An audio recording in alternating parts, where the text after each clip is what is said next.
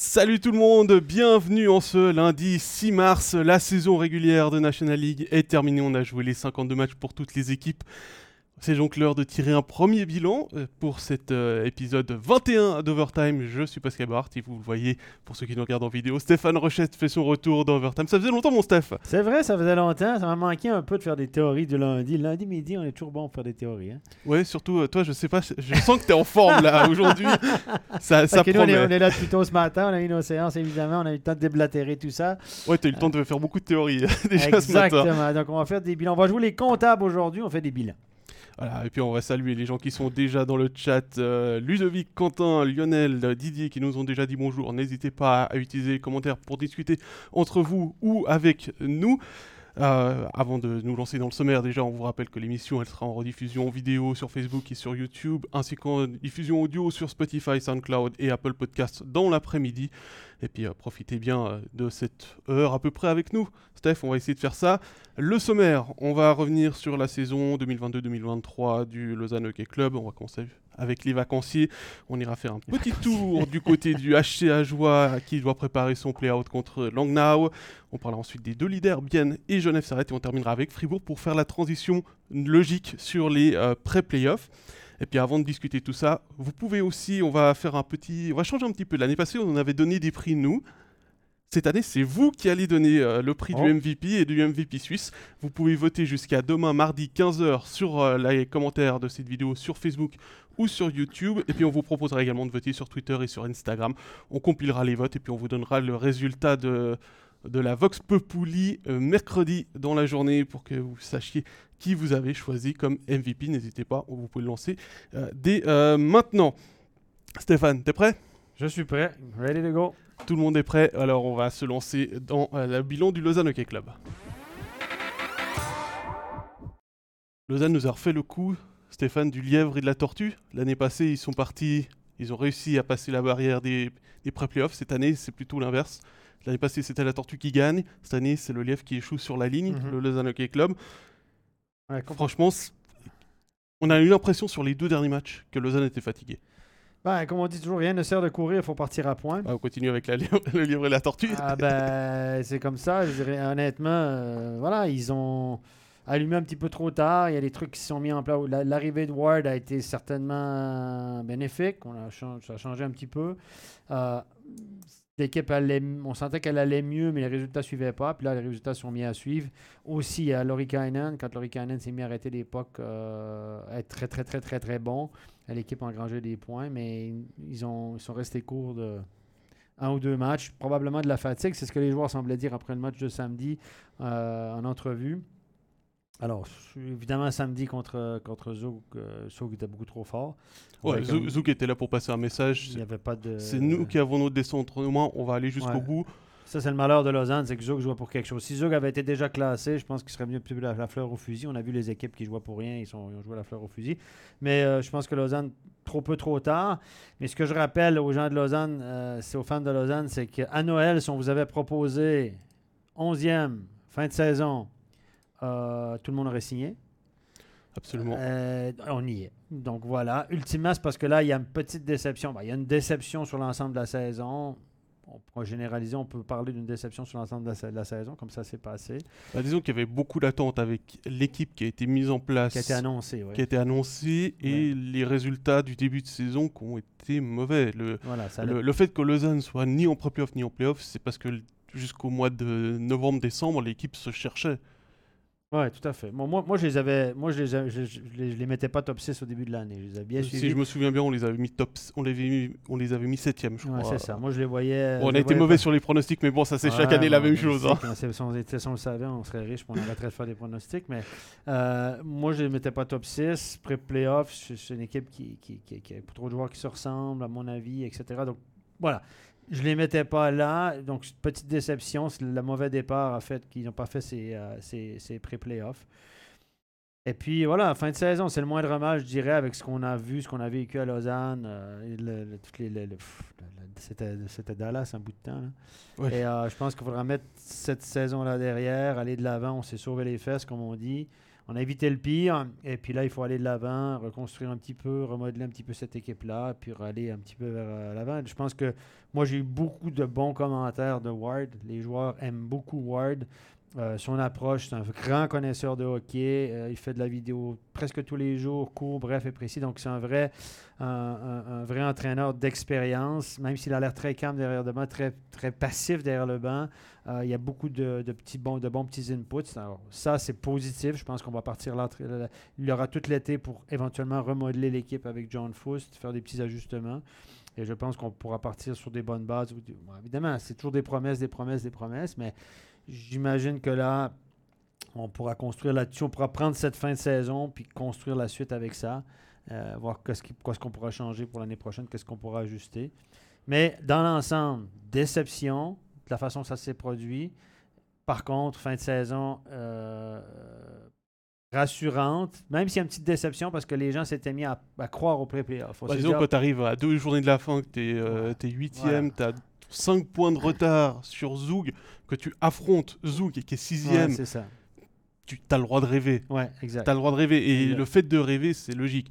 Mais après, tu parlais de Jeff Ward depuis le début qu'il est arrivé en novembre, puisque moi j'étais à la conférence de presse où il était, euh, il était euh, intronisé comme nouvel entraîneur.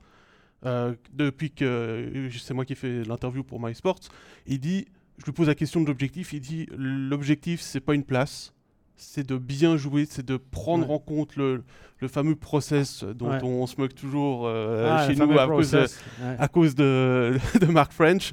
Mais il nous a parlé du process de, de, mettre en place le système, de comprendre les, joueurs qu'il a avec lui, trouver les bonnes affinités, tout ça. J'ai trouvé qu'il avait une bonne philosophie pour quelqu'un qui arrivait dans un navire qui était en train de prendre l'eau de toutes parts avec, et on essayait d'écoper l'eau qui rentrait avec des sous-percés. Donc il fallait, il fallait calmer le jeu. Il a calmé le jeu il échoue sportivement, parce que pour Lausanne, c'est un échec sportif, ah, tu l'as dit, mais compte tenu des circonstances de où ils sont partis, voilà. Je pense qu'on finit sur une note un peu plus. Disons qu'il y, a trois semaines, on parlait de Lausanne qui jouerait contre Ajoie en play-out. Ah, ouais, on parlait de la Ligue B. Des, ouais, ça, nous pas. C'est les émotions non, qui parlaient de la Ligue B. Swiss League.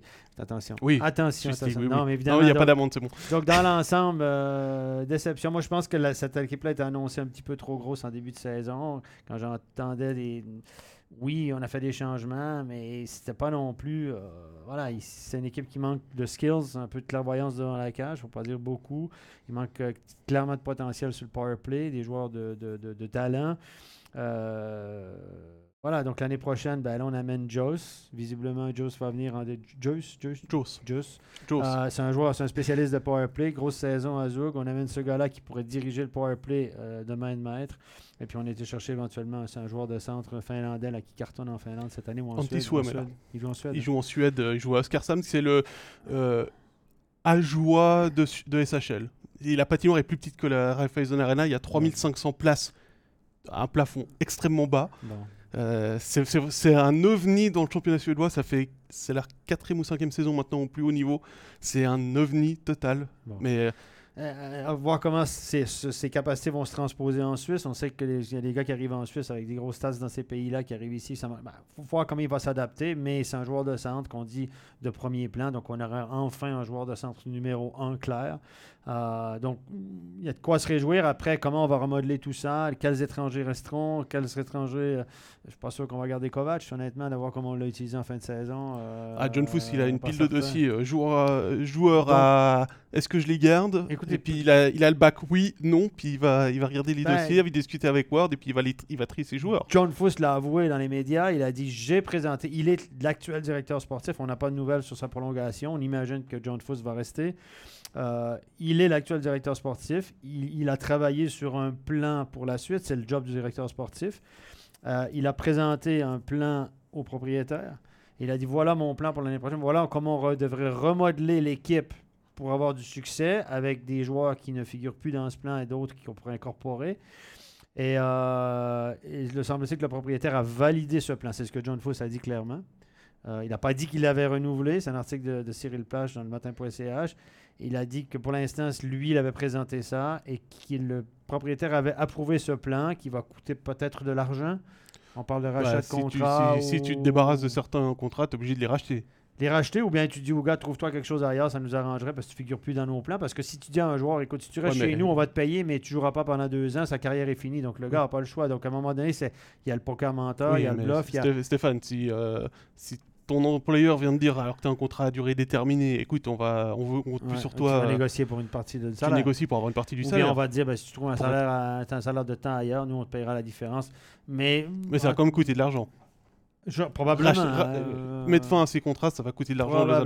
Donc, mais le propriétaire aurait, selon les propos de John Fuss, accepté le plan. Alors, quel est le plan Est-ce que John Fuss va le présenter prochainement? On ne sait pas. Euh, je pense qu'il ne va pas donner trop de détails. Il va essayer de travailler un petit peu en coulisses euh, ces, ces prochains mois pour euh, remodeler cette équipe, pour avoir une équipe un peu équilibrée entre skills, talent et euh, power forward, euh, gros, gros. Parce que si vous regardez, il y a beaucoup de joueurs qui se ressemblent dans cette équipe-là. On était chercher Pedretti, qui ressemble finalement à Alman, qui ressemble à Boson, qui ressemble à Kennins, qui ressemble à Sekac, à Salomaki. Salo- Sekac est un petit peu plus talentueux, mais des joueurs euh, de skills. On, on regarde aussi un, un qui, moi, me déçoit dans l'ensemble parce que c'est un joueur qu'on utilise à toutes les sauces. 5 contre 5, piqué, power, même power play. Regarder, avec le, tout le temps de glace qu'il a, il est souvent bien accompagné. C'est quoi, c'est? Je pense c'est 11 points sur l'année. Donc, il n'a il pas de talent offensif, ce garçon. Il, il a un volume de jeu intéressant. Il a pris de la bouteille. Il arrive à 25 ans dans ses meilleures années. Mais Ah, il, il il génère, a l'air de il quelque génère chose, beaucoup, mais, il concrétise pas en fait. Exactement. C'est pas un super passeur, c'est pas un buteur. On le met sur le power play. Quand je le vois sur le power play, je me dis, ben, ça démontre tous les problèmes qu'on peut avoir sur le power play quand vous avez un gars comme Ken Jagger. C'est un gars que je mettrais à l'aile sur une 3 ou sur une 4 qui peut apporter quelque chose, mais au centre, sur une deuxième ligne, là, ça montre un peu la, la, la, la- la manque de profondeur. Si vous regardez la ligne de centre que Lausanne avait dernièrement, euh, euh, Fuchs, euh, Jagger, euh, Maillard, et puis qui on avait au centre aussi. Almond, c'est pas une ligne de centre d'une équipe dominante, d'une équipe top 6 dans cette ligue-là. Il n'y a pas de joueur dominant là-dedans. Donc là, il faudra éventuellement en pousser sur les ailes, faire de la place à Suomela, et puis Suomala, c'est ça? Suomela. Suomela. Et euh, éventuellement remodeler ça pour que tout le monde soit dans la bonne chaise, puis qu'il y a des rôles assez un petit peu plus définis. Et euh, parce que là, on a. Tu retournes ça Raffle, c'est aussi un étranger genre power forward. Moi, j'aime beaucoup Raffle, ce qu'il a amené, sincèrement. Euh, Salomaki. Alors, je pense que, euh, je pense- tu vois, on a la question de Nicolas qui nous dit est-ce qu'on sait quels étrangers restent la saison prochaine? Je pense que Raffle, Oui. John Foust, il veut le garder Je parce que, que j'ai oui. l'impression que c'est son joueur, que c'est lui qui le voulait. ouais, je pense que oui. Euh, puisque quand il était absent, il disait ah, il nous manque un il nous manque ce leader dans le vestiaire quand Raffle était blessé. Ouais. Et clairement, il y a eu un changement quand il est revenu au jeu. On a vu un, il a amené sur le power play en étant dans le slot euh, bah, avec son gros Ouais. gabarit, il prenait beaucoup de place, euh, difficile à bouger Ouais, puis il pour les gardiens. Et puis dans le vestiaire, apparemment, il était aussi très vocal euh, à prendre l'équipe, à porter l'équipe sur ses Ouais, épaules. Il a été blessé, donc ça l'a ralenti. Il devait s'adapter au championnat suisse aussi. Les joueurs qui reviennent de l'Amérique ont toujours une période d'adaptation. Aux 4 mètres supplémentaires. hein. L'année prochaine, on a Jules Garnett en défense. Donc, on aura deux défenseurs étrangers. Sekac incontournable. Pour moi, Raffle incontournable. Je pense qu'on va, que Raffle peut être considéré comme incontournable, qu'on va le garder. Après, qu'est-ce qui va arriver avec Salomaki? Kovac, qu'est-ce qui va arriver avec Kovac? Qu'est-ce qui va arriver avec Odette? Odette a été utilisé. et- Il a été utilisé comme Niger partout. Exact. À parallèle, parce que c'est pas. Il a, il a ouais, marqué, si, il a joué aussi à l'aile. Il a marqué quelques gros buts. Bien entouré. euh, voilà. je- euh, ques- question. Après, il faut voir quel genre de contrat on a avec lui. Euh, Salomaki, c'est pas un indispensable. On l'avait dit en début de saison. D'ailleurs, c'est Svoboda qui, qui avait insisté Et pour. puis euh, il, a, il, a, il a eu, euh, comme, il a eu un très bon début de saison. Il était euh, quasi euh, inamovible. Et puis tout d'un coup, il a, il a, il a heurté un mur. euh, je sais pas si c'était l'adaptation ou. Ouais. Tu parles de Salomaki. là. Salomaki, ouais. Et- les équipes se sont, se sont adaptées à lui. Puis il est, il est descendu dans l'alignement. Il était sur Ouais. Il est revenu dans des rôles plutôt 3-4e ligne. Ben, il en a marqué quoi? Il a marqué 4 buts sur l'année. Euh, c'est Svoboda, selon mes infos, c'est Svoboda qui avait vraiment insisté pour l'engager. Puis, euh, je suis pas sûr que c'était le, le- le- choix de, ça aurait été le choix de John Fust. Mais euh, voilà, est-ce que ce gars-là sera euh, côté assez intéressant? Après ça, on va voir au niveau des joueurs suisses. Est-ce que Michael Ugly pourrait être mieux utilisé qu'il l'a été ou être mis dans des conditions un peu plus gagnantes? Lui qui a été en manque de confiance toute l'année, premier but après 50 euh, journées.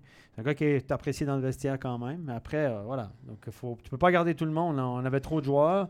Ben là, tu, dois réduire un petit peu puis te concentrer, avoir des, des- aller chercher la typologie, hein, aller chercher de, de regarder des, joueurs qui que tout ne soit pas uniforme et interchangeable. Ça marche pas comme ça une équipe de hockey.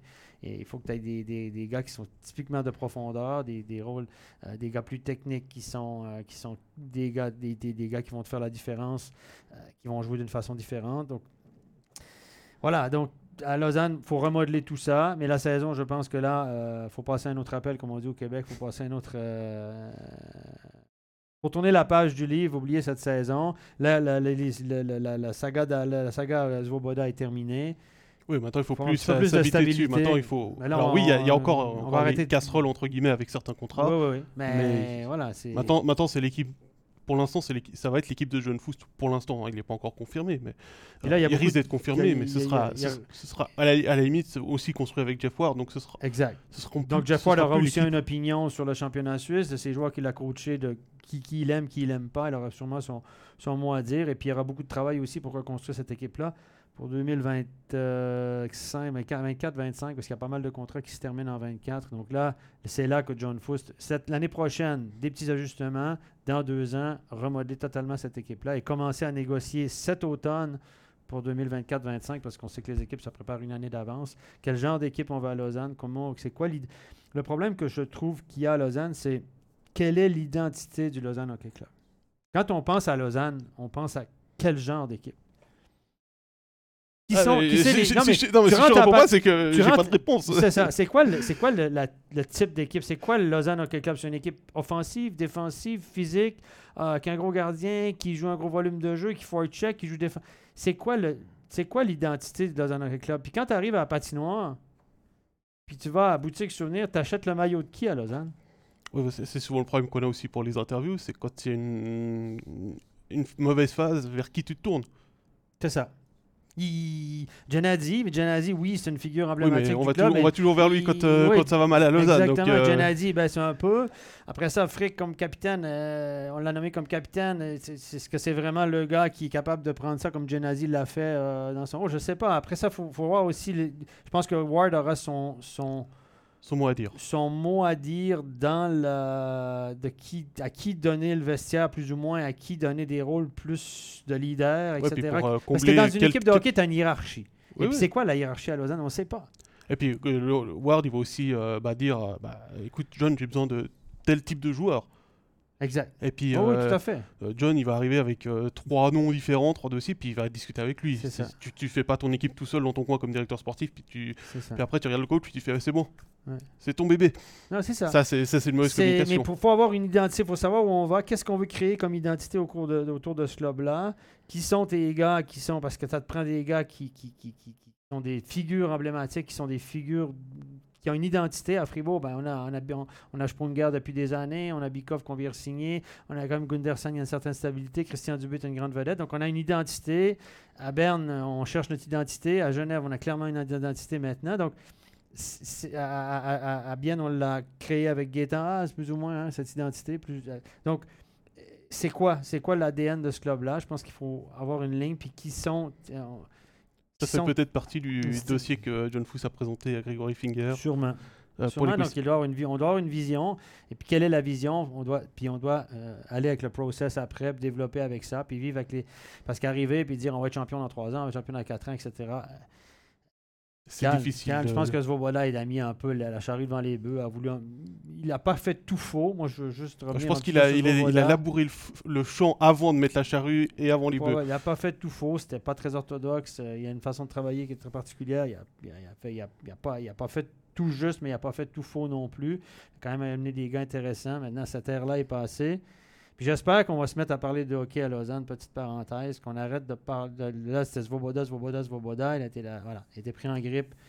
Et puis, euh, pour justifier ou pas. Mais euh, maintenant, on va passer, faut passer à autre chose. Il faut parler de ce qui se passe sur la glace à Lausanne. Moi, je, moi, je vais quand même dire que malgré tout ça, malgré les temps difficiles qu'on a eu puis le brouhaha, parce que Lausanne est la cible de- de tout, là, j'espère qu'on va lâcher la grappe un peu. Puis, mais malgré tout ça, je trouve que les fans ont été quand même c'est correct. assez corrects. Honnêtement, ils se sont inquiétés. En fin de saison, on a vu au dernier match, ils ont été, on a rappelé les joueurs, etc. Il y a quand même un public. On a fait des salles combes en fin d'année.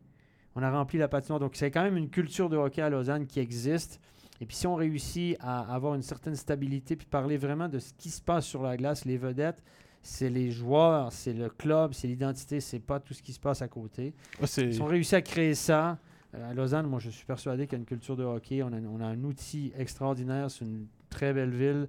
C'est peut-être une des meilleures adresses en Europe pour jouer au hockey si vous regardez l'ensemble entre la ville, le niveau de vie, la sécurité, euh, le, le- le- le- le côté international pour attirer des étrangers, la patinoire, il y a tout pour bien faire.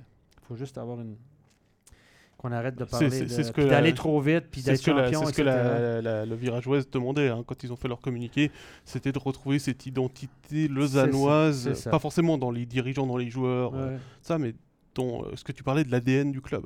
Euh, Stéphane, deux choses hein, encore sur, sur Lausanne. On a une question de Ludovic.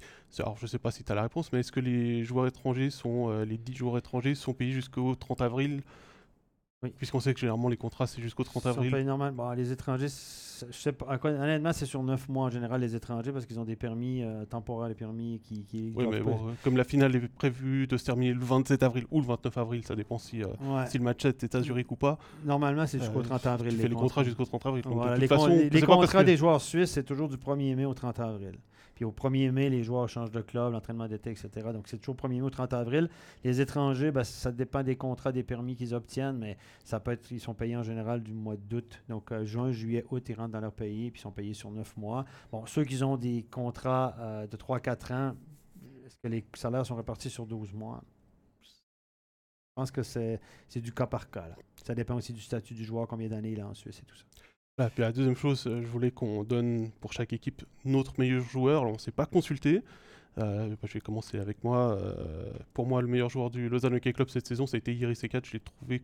Il est monté en puissance durant la saison. Finalement, c'est comme l'année passée, la, la locomotive offensive Ouais, du, club. Euh, c'est pas le. Mais c'était difficile cette année de dire le meilleur joueur pour Lausanne, c'est tel. Je crois que tu as aussi eu de la peine un petit peu à prendre quelqu'un. Ouais, j'ai de la peine à dire qui c'est qui stands out, qui c'est que. Et puis honnêtement, euh, je vais prendre Laurie Kainan parce que je pense que c'est Laurie Kainan qui a, même s'il n'a pas été là longtemps, c'est lui qui a apporté le plus. Je ne suis pas convaincu de Laurie Kainan sur le long, long, long terme, mais sur une courte période, il a arrêté l'époque, il a donné une chance à Lausanne de gagner à tous les matchs où il a joué. Il a été étincelant dans certains matchs et je pense que Laurie Kainan, malgré sa malgré qu'il n'a pas été là longtemps, a été le joueur qui a eu le plus d'impact sur les résultats de l'équipe et qui leur a permis finalement d'éviter cette, euh, cette, euh, cette 13e place. Parce que dans l'ensemble de tous les joueurs qui ont joué durant l'année, il y en a qui ont été fidèles à eux-mêmes, mais il n'y a personne qui a vraiment été euh, wow. Mais c'est difficile d'être wow quand tu es dans une équipe qui, qui, qui- qui en arrache. Je dirais. Euh, Quentin est d'accord avec toi, il dit, même s'il est arrivé plus tard, il a changé la face du Oui, LHT. oui, Donc, euh, oui, à court terme, il a fait le job. Après, J'ai que- j'ai essayé de regarder de manière un peu plus globale. C'est clair que si Ouais. tu prends juste les matchs qu'il a joués, voilà, il sort comme trois blanchissages. euh, Ouais, euh, il- il, il a été bon. Il y a eu des matchs où il a eu un petit ouais. peu de peine aussi à trouver ses réglages avec sa défense. Mais euh, voilà, il- comme dit Kevin, il a fait les arrêts qu'il fallait et ça a aidé le, euh, Mhm. le LHC psychologiquement aussi à remonter la pente. Exact. Je, suis- je suis tout à fait d'accord avec les, les commentaires de Quentin et de euh, Kevin par rapport à ça. Voilà, on est d'accord. Voilà, on Dossier clos, on ne parle plus de Lausanne, donc à partir de maintenant. Oh, il y aura peut-être il y aura peut-être un épisode Ouais. d'Overtime où on ira discuter avec un, Ouais, quelqu'un ouais, qui était à. Lausanne pour nous faire À le bilan à froid, depuis à à froid. froid, tout ça. On vous tient au courant bien évidemment. Maintenant, on va euh, se concentrer sur, le, sur les clubs qui, ont, qui jouent encore, à commencer par le Joie. Pour les Jurassiens, on s'y attendait. hein, c'était Là-dessus, on s'est pas trompé dans les pronostics, mais je crois qu'il n'y a pas beaucoup de monde qui le mettait ailleurs qu'à la 14e place. Je- sans être pro à Joulo, parce qu'on a dès qu'on dit quelque chose de, po- de positif, on est souvent traité de, de pro à Joulo. Euh, oui, il termine dernier, mais il y a comme une amélioration par rapport à la saison euh, Ouais, passée. On rappelle que la saison passée, ils ont fait 26 points en 52 matchs. Là, ils en ont fait 48. C'est 22 points de plus. Non, non, il y a une différence. Il y, a- il y a une grosse différence quand même. Euh, il y a de nouveau eu ce passage à vide avec euh, Péchan, les 13 défaites. Et c'est là, en fait, où ils sont décrochés complètement de la course à, à la 13e place, à la 12e place. Parce que le début de saison, il est bon. Ils ont même été euh, très haut dans le classement dans les premières, dans les premières journées. On a vu du mieux. Ils ont pu compter quasiment sur tout le monde toute la saison, mais il y a de nouveau eu euh, plusieurs, euh, plusieurs grosses blessures. Très bon choix dans les gardiens de prendre Tchatcho pour seconder Wolf. Oui. Malheureusement, c'est pas encore suffisant pour chercher autre chose que la 12, 13e, 14e place. Non, non, effectivement, ils sont là où on les attendait sur la longueur. Ben, tu peux pas sur la longue. Tu peux créer l'effet de surprise sur quelques matchs. On a vu ils ont quelques bons week-ends où ils ont été out-shootés. Je me souviens d'au moins deux week-ends où ils ont accordé à peu près 100 shoots, puis ils en ont shoot, ils ont shooté à peu près 40 fois, puis ils ont gagné deux fois. Les gardiens ont volé des matchs. Donc c'est là où ils sont allés chercher des points. Les étrangers euh, ont été une saison de plus d'expérience. on est passé à 6, ça les a aidés un petit peu. Euh, comme dit Chacho, a sorti quelques gros matchs. Les joueurs suisses, une année de plus d'expérience. Tu as fait le tour de la ligue un petit peu. Tu connais un petit peu mieux le, comment ça fonctionne en haut. Tu connais tous les patinoires. Ça a un effet. Mais ça reste une équipe qui est très limitée sur le papier. Et euh, moi, je tire mon chapeau aux étrangers. Devos, ça fait une bah, il a atteint son objectif. Il termine dans le top 20 de National League. Il est 15e.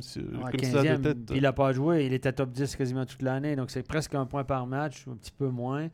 Moi, je dis chapeau. Euh, dans une équipe euh, comme ça, voilà, qui, qui, est une équipe qui subit beaucoup de jeux, qui n'a pas beaucoup de temps de possession. Si vous regardez le Corsi, euh, c'est le pire de la ligue. Ils sont à peine à 40% de Corsi fort, donc sur 60 minutes. Voilà, voilà, ça vous donne une idée du temps de possession. Bon, vous avez tous vu le système d'Ajoie. Donc, aller chercher presque un point par match, moi, je me dis chapeau. Le sens du jeu de, de c'est encore une fois remarquable. Guillaume Massin qui a marqué 18 buts, une trentaine de points, 30, presque 34-35 points.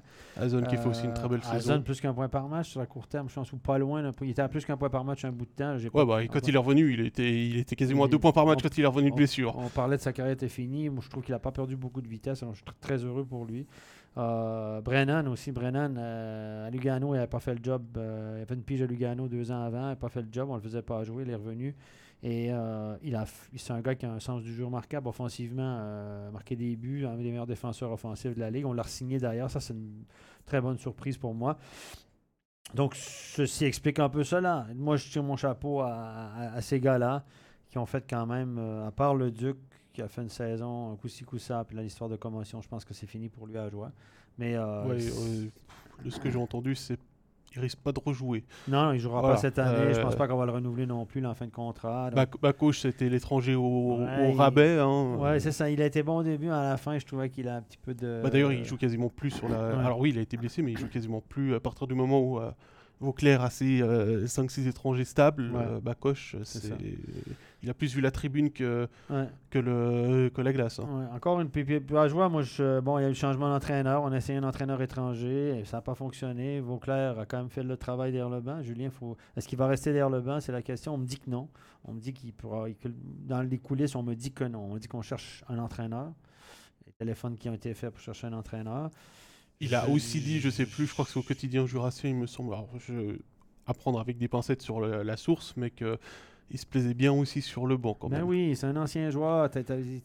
quand tu es coach, tu, sens la glace, tu poques avec les gars, euh, tu as, la routine d'un joueur, tu fait ta sieste l'après-midi, etc. Tu es encore dans ce mood-là de tu, continues plus ou moins ta carrière, tu es en contact avec la glace au quotidien. Et ça, c'est.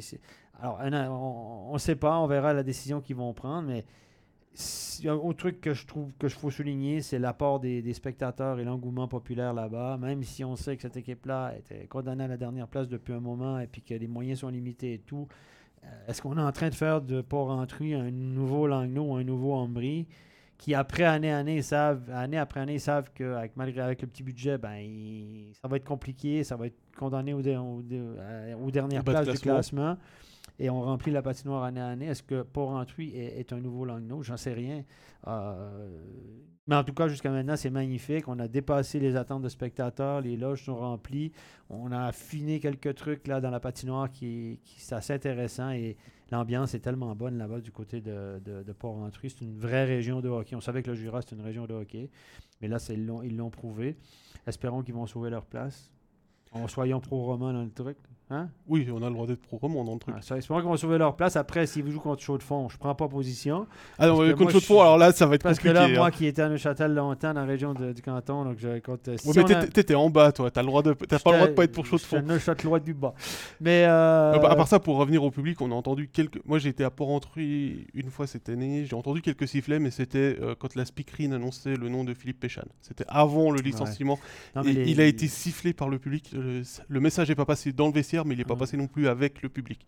Et je pense Ouais, non, mais là, ça- du côté d'Ajoie, tu- le- la relation avec les fans, entre le club et les fans, et, et l'entraîneur, il, il est très important là-dedans. Ben oui, petite euh, région, c'est ces petites Le fait, le fait que ce soit Julien qui, a- Ben oui. qui, qui est AOP, c'est c'est- c'est un, C'est petit gars du- c'est un petit gars du coin. C'est- C'est c'est- c'est absolument clair et c'est important. Les gens ont besoin de ça et les gens n'ont pas hué, comprennent tout à fait la situation. Il y a eu des soirées ô combien difficiles à la maison, mais c'est positif finalement. La question est est-ce que ça peut, on peut perdurer comme ça pendant euh, 10 ans, 10, 10, 5, 10, 10, 15 ans, rester comme ce statut de petit club de National League? Ah, c'est ce Et que, les gens, ce ce que les nous gens dit vont un- suivre un- sur autant Un d'années. autre Nicolas dans le, dans le commentaire nous dit euh, très heureux de voir ce club dans la National League, mais on voit quand même que ça peut pas tenir sur du long terme. Ça peut tenir, mais en étant condamné, comme Langnau, Ambry, en étant condamné au dernier rôle et à une année sur deux sur la relégation, etc., etc., vous allez me dire que c'est négatif. Mais non, mais à un moment donné, il y a une question de budget, il y a une question d'attirer des joueurs dans cette région. On l'a déjà dit, attirer des joueurs non francophones dans une région comme ça, c'est compliqué. Des étrangers, où il n'y a pas forcément toutes les écoles, ça ne parle pas la langue, ça ne parle pas l'anglais forcément au quotidien, etc. Donc, il y a beaucoup de... Puis tu as moins de budget en plus, puis la probabilité de- Il y a beaucoup de joueurs qui veulent jouer dans une bonne équipe aussi pour faire un paquet de points pour négocier à la hausse, etc. Est-ce que quand tu viens à jouer, tu ressors forcément avec une plus-value? Euh, je- J'en sais rien. je- Il y a beaucoup, beaucoup de, de- coches que tu dois caser. Des, ce sont des handicaps, clairement, pour, euh, pour le joie, pour la construction d'une équipe, pour devenir un grand club. Et les gens, moi j'ai parlé avec des gens après un match à joie, on était sous la tente, on mangeait, etc. Les gens sont super sympathiques, puis ils nous disent ben, on est conscient que voilà, on pourra comme jamais compétitionner Berne, euh, même Fribourg, euh, même Zurich. euh, voilà, on peut, on, on pourra pas. Je dirais même s'il y avait un mécène qui venait, c'est très très très compliqué. On a une question. Euh... Finale de Swiss League, on a évoqué la, la, la Oh, Swiss League. Arrête, ça va Forcément. Ouf. Kevin qui nous demande euh, s'il y a une finale HCC Holton, qui est votre favori? Et Je la prends la question tout simplement parce que ça concerne le HC à J'ai- joie. j'ai- J'ai j'ai pas assez suivi la Swiss League pour me, me brancher parce qu'évidemment, on est tellement accaparé par la National League. Euh, des gens tout près, tout près, tout près de ça, bien impliqués, me disent que Holton a quand même une Mannschaft euh, supérieure à Holton sur le papier. Euh, beaucoup plus de joueurs qui ont l'expérience de la National League, une défense, une défensive. On, on me dit que la, la grande différence, c'est en défense. Moi, ce qu'on m'a aussi dit, c'est que Holton a fait all-in cette saison. Et que, Ah c'est ouais, c'est- c'est l'ADER. Hein, C'est euh, l'ADER, ça c'est c'est c'est l'ADER, pour la League, c'est ça. Euh, Et- c'est et euh, alors j'ai comme toi j'ai pas beaucoup suivi la Swiss League mais je regardais les résultats samedi pendant euh, pendant le, le match ils étaient menés 4 à 2 à la fin du, Ouais. du deuxième tiers contre euh, Ouais. contre Getse ils gagnent le match 5 à 4 ils mènent 3-0 dans leur série ça va être difficile de ne pas avoir Holton en finale Oh, ça aurait été Holton chaud. euh, chaud de fond euh, et à mon avis c'est un faux pas qu'ils ont perdu contre Turgovie le, le match numéro 2 Ouais. Le, le, le cœur roman balance un petit peu pour chaud de fond, mais euh, comme toi, avec euh, ce qu'a fait Holton, euh, avec les moyens qu'Holton a mis, c'est difficile de ne pas mettre Holton comme favori. Par contre, dans un barrage, là je suis plus partagé. Que ce soit chaud de fond ou Holton, il y a quand même une différence de rythme, Ouais. même si je sais plus qui dans le chat a parlé de l'histoire de confiance. Oui, il y a la confiance, mais il y a aussi le rythme. Et même si le, le club de National League va enlever deux étrangers, tant Langnau que, que Ajoie, ils ont joué des matchs cette saison Ouais. à quatre étrangers. Ils savent ce que c'est de Ouais. jouer avec moi, tandis que le club de Swiss League va devoir intégrer deux joueurs dans son équipe.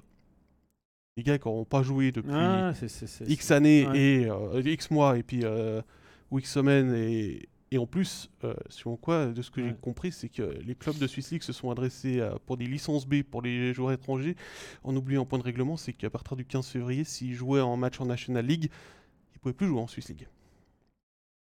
C'est ça, donc ça change. euh, Euh, suivant, suivant quels étrangers ils ont pris, eh, petit, petit problème. Exact. À Moi, voir, Je pense à voir. aussi que je suis du même avis. On a mais après, quand les étoiles sont pas alignées, tu as des mauvaises blessures, une décision arbitrale controversée.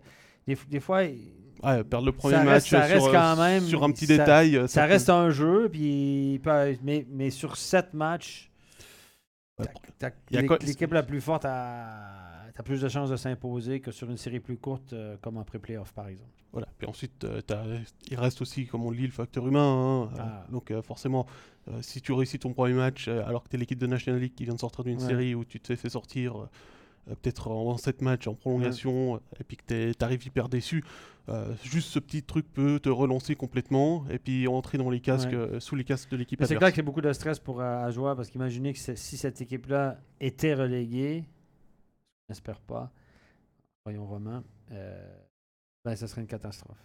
Alors, de ce qu'on m'a dit, c'est qu'apparemment le plan qu'ils avaient fait pour monter, c'était sur 3 ans, quelle que soit la ligue. Donc, ils pouvaient être relégués, les sponsors suivraient, en tout cas pour même. absorber la relégation dans un premier temps, plutôt que ce soit euh, bon, bah, on est en Swiss League, euh, désolé les gars, euh, faut Ok. qu'on renégocie tout. Donc ça faisait partie du. Il y avait Donc, une hypothèse. a- il y aurait euh, quelques sécurités. Par contre, après, euh, après ça, ça va être un peu plus compliqué parce qu'effectivement, euh, quand on redescend en Swiss League, euh, Cloton l'a bien vu il y a 5 ans, hein, c'est un mur, Ouais. et les sponsors sont un petit peu moins. un petit peu moins. Avant de parler rapidement de la série, on va pas s'étaler sur la série, on laissera nos collègues de la semaine prochaine s'en occuper. Ton meilleur joueur sur Ajoie cette saison? Ben, je suis obligé d'aller avec, euh, avec honnêtement. C'est quand même le, le, le, le- cœur de cette, euh, de cette équipe-là, honnêtement. Euh, Même si Azon a fait un retour incroyable, euh, ça reste quand même, je pense, De Vos, ça reste l'image ou le, joueur de, le joueur central, le joueur sur qui l'équipe est, est construite, clairement le joueur de centre numéro un. Euh, mention honorable à Asselin qui a fait une saison, je pense, exceptionnelle, dont la prolongation tarde à venir, mais qui ça devrait venir. C'est une question administrative actuellement que Asselin. Question de temps avant qu'il soit, que ce soit signé, mais c'est en bonne route. Alors je dirais, je dirais De Vos. Voilà. Moi, j'y suis allé avec euh, TJ Brennan. Excellente surprise cette saison. Mhm. On savait qu'il bah, a quand même une belle carrière en Amérique du Nord aussi, en, en Ouais. HL. hein. Ouais, On savait qu'il avait du potentiel, mais à ce point-là, franchement, ouais, euh, sur la fin, il a été dépassé par Tom Ernest pour le nombre de buts, mais il a longtemps été le meilleur buteur chez les défenseurs en jouant avec le HCA. Donc ça, c'est une sacrée performance. Euh, comme j'ai vu passer, euh, très surpris aussi qu'il reste, mais excellent travail de, de Julien Vauclair là-dessus, d'avoir réussi à le convaincre. Et puis, Ouais, euh, on a- il Quentin paraît de nouveau nous donne son avis, il nous dit il y a aussi le duo de gardiens, euh, peut-être, euh, alors j'irai peut-être pas sur le meilleur Ouais. en Suisse, mais en tout cas le meilleur duo suisse de Il se gardiens. complète bien, oui, tout à fait. Puis pour Brennan, mais je pense que là, la joie, on a fait un pas dans la bonne direction. On a, on- selon mes informations, on a clairement ouvert le portefeuille tout grand là, pour garder Brennan. Parce qu'il avait des. Avec la saison qu'il connaissait, il y avait des clubs qui l'ont rien sur lui. Donc on a vraiment euh, investi une somme importante pour Après, après il- Probablement la plus grosse que jamais accordée, le plus gros contrat jamais accordé dans l'histoire du HCA. vaut-il mieux être le défenseur numéro 1 à Ajo ou le Ah, défenseur ouais. numéro 3 dans un autre club? C'est toujours la question. toujours la hein, question. le gros poisson dans le petit bocal ou le petit poisson dans le gros bocal. Exactement. Euh, si on prend juste rapidement la, la série contre Langnau cette saison, euh, Ajo a gagné 3 matchs, une fois en prolongation et une défaite contre les Tigres. Ah ouais, les Tigres, on, on parle. C'est- intéressant. Oui. Alors, Ah, Langue, on remet les choses à zéro, Oui. c'est clair, c'est comme les playoffs. On oublie ce qui s'est passé, on revient à zéro. Il y a une semaine pour préparer euh, la série. Euh, mais Ajoie a quand même un petit avantage psychologique cette année, mais n'a pas l'avantage de la glace. C'est Langnau qui euh, reçoit le premier match. Après, d'une série 1-1, tu sais, en Amérique, de ces 2-2. 2-2-1-1-1. Là, c'est 1-1. Donc, l'avantage Ouais, de la glace, c'est moins euh, important. C'est dans un septième match que je trouve que la gla- l'avantage de la glace est important. Entre Ajoie, Euh, et, et, et Langnau, il n'y a pas une si grande distance. hein, non, ça non, serait- non, mais c'est les spectateurs aussi. Oui, oui. hein. La, Ah joie à oui, la maison, sûr, je oui. pense qu'à jouer à la maison est plus, plus solide, est plus. euh, la, la- la- la ferveur. À Langnau, la même chose. À Langnau, les spectateurs sont très bruyants. Donc, euh, moi, je pense que ça va être une longue série. Sincèrement. Euh, puis, je, je pense que ça ne me surprendrait pas qu'on ait en 6-7 matchs. Et je pense que Ajoie peut s'en sortir. Je pense aussi, et je pensais aussi en 6. Tu vois? Ouais, sans, moi, je- sans- sans- sans se parler, euh, je pense aussi que ça va aller au-delà. Alors c'est clair, Ajoie doit aller gagner un match à l'Effice. Et c'est jamais facile d'aller gagner à Voilà. l'Édifice. Non, c'est une fausseté parce que c'est pas vrai. Oui, cette, année, ça a été, Ouais, euh, ans, un c'est peu plus plus vrai, compliqué. mais, euh, mais euh, parce que euh, Langnau est une équipe, c'est vrai qu'à 5 contre 5, c'est une des pires équipes de cette ligue-là. Euh, Il y a beaucoup, beaucoup, beaucoup de soucis. Il y a des bons étrangers, mais après, là, c'est c'est presque le néant. c'est- presque plus le compliqué. ouais. Ah, c'est dans, en défensive, c'est pas ça. Dans le but, tu as Boltzhauser qui est. Tu sais jamais quel genre de Boltzhauser tu vas avoir. Stéphane Charlin, je vous dis, a livré quelques bons matchs. Je serais pas étonné que Stéphane Charlin rentre dans cette série-là, même si Boltzhauser a plus d'expérience, parce que ça reste une boîte à surprise, Boltzhauser. Bah, ils ont aussi Rautio sur le dernier match. Ouais. euh, ça n'a pas été convaincant, mais en même temps, ça sûr faisait trois semaines qu'il n'avait pas joué. Ouais. Euh, à voir, euh, bah, ça dépendra. S'il a que 5 étrangers à mettre devant, il mettra Rautio pour être à 6. Ouais. Puis sinon, il, il ira avec la main chaude, Thierry Ouais. Paterlini. Ouais. C'est clair qu'eux, ils ont perdu aussi hein, les, les gars sur blessure. Là. Euh, Ouais, Michaelis, ça, euh, ça, c'est une grosse perte. C'est peut-être leur, meilleur attaquant, en tout cas le plus complet. Euh, ils ont engagé un autre étranger, par contre. Mais eux aussi, ils ont eu une série compliquée. Puis je pense qu'ils sont. Je pense que les, les, les, les gens de Langnau, même s'ils sont habitués à ça, ils sont aussi autant nerveux que les. euh, Que les gens en rentré. Ouais. Eh ben on verra ça, c'est dès le 14 mars, et puis on laissera nos collègues la semaine prochaine en parler plus. Nous, on va passer de tout en bas du classement à tout en haut, on va parler du HC Vienne. Les Célandais qui ont été deuxièmes entre le 15 octobre et le 1er mars. Une petite journée en tête, la, cin- la 51e, et puis finalement ils échouent au poteau pour la première place. Il leur a manqué un point, puisque la confrontation directe n'est pas à l'avantage de. Vienne face à, à Genève Servette. Ils ont pu compter sur euh, un excellent Harry Sateri. mhm. Euh, je l'ai déjà dévoilé, pour moi c'était le meilleur Bi- Biennois cette saison. Je te laisserai plus tard euh, donner ton, ton avis. Puis comme d'habitude, à Bienne, tout va bien. C'est, comme le lac. hein, C'est comme- la cool attitude euh, totale. C'est des signes sur le lac, là. Calme et paisible en surface, puis pédale par en dessous.